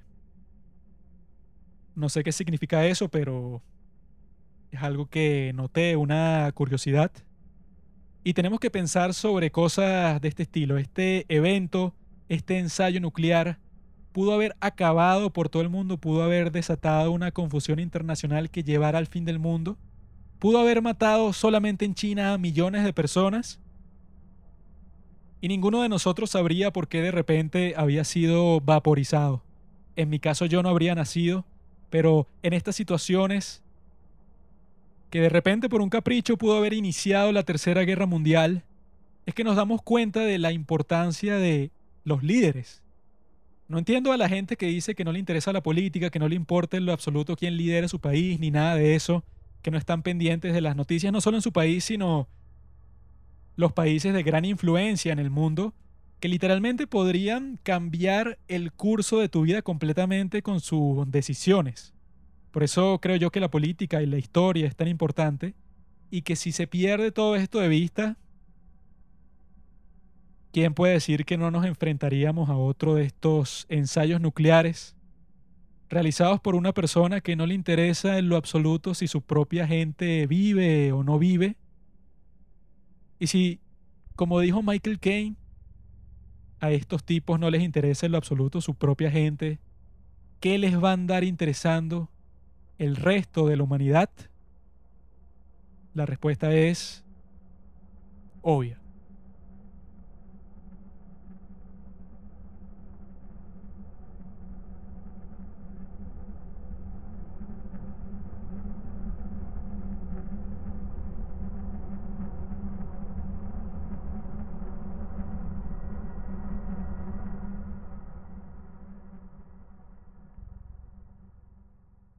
Gracias por escuchar Los Padres del Cine. Síguenos en Instagram en arroba los padres del cine para enterarte de los nuevos capítulos que iremos publicando. Si nos escuchas por Apple Podcast, déjanos una reseña. Si no, disfruta escuchándonos en todas las aplicaciones por las que puedas descargar podcast.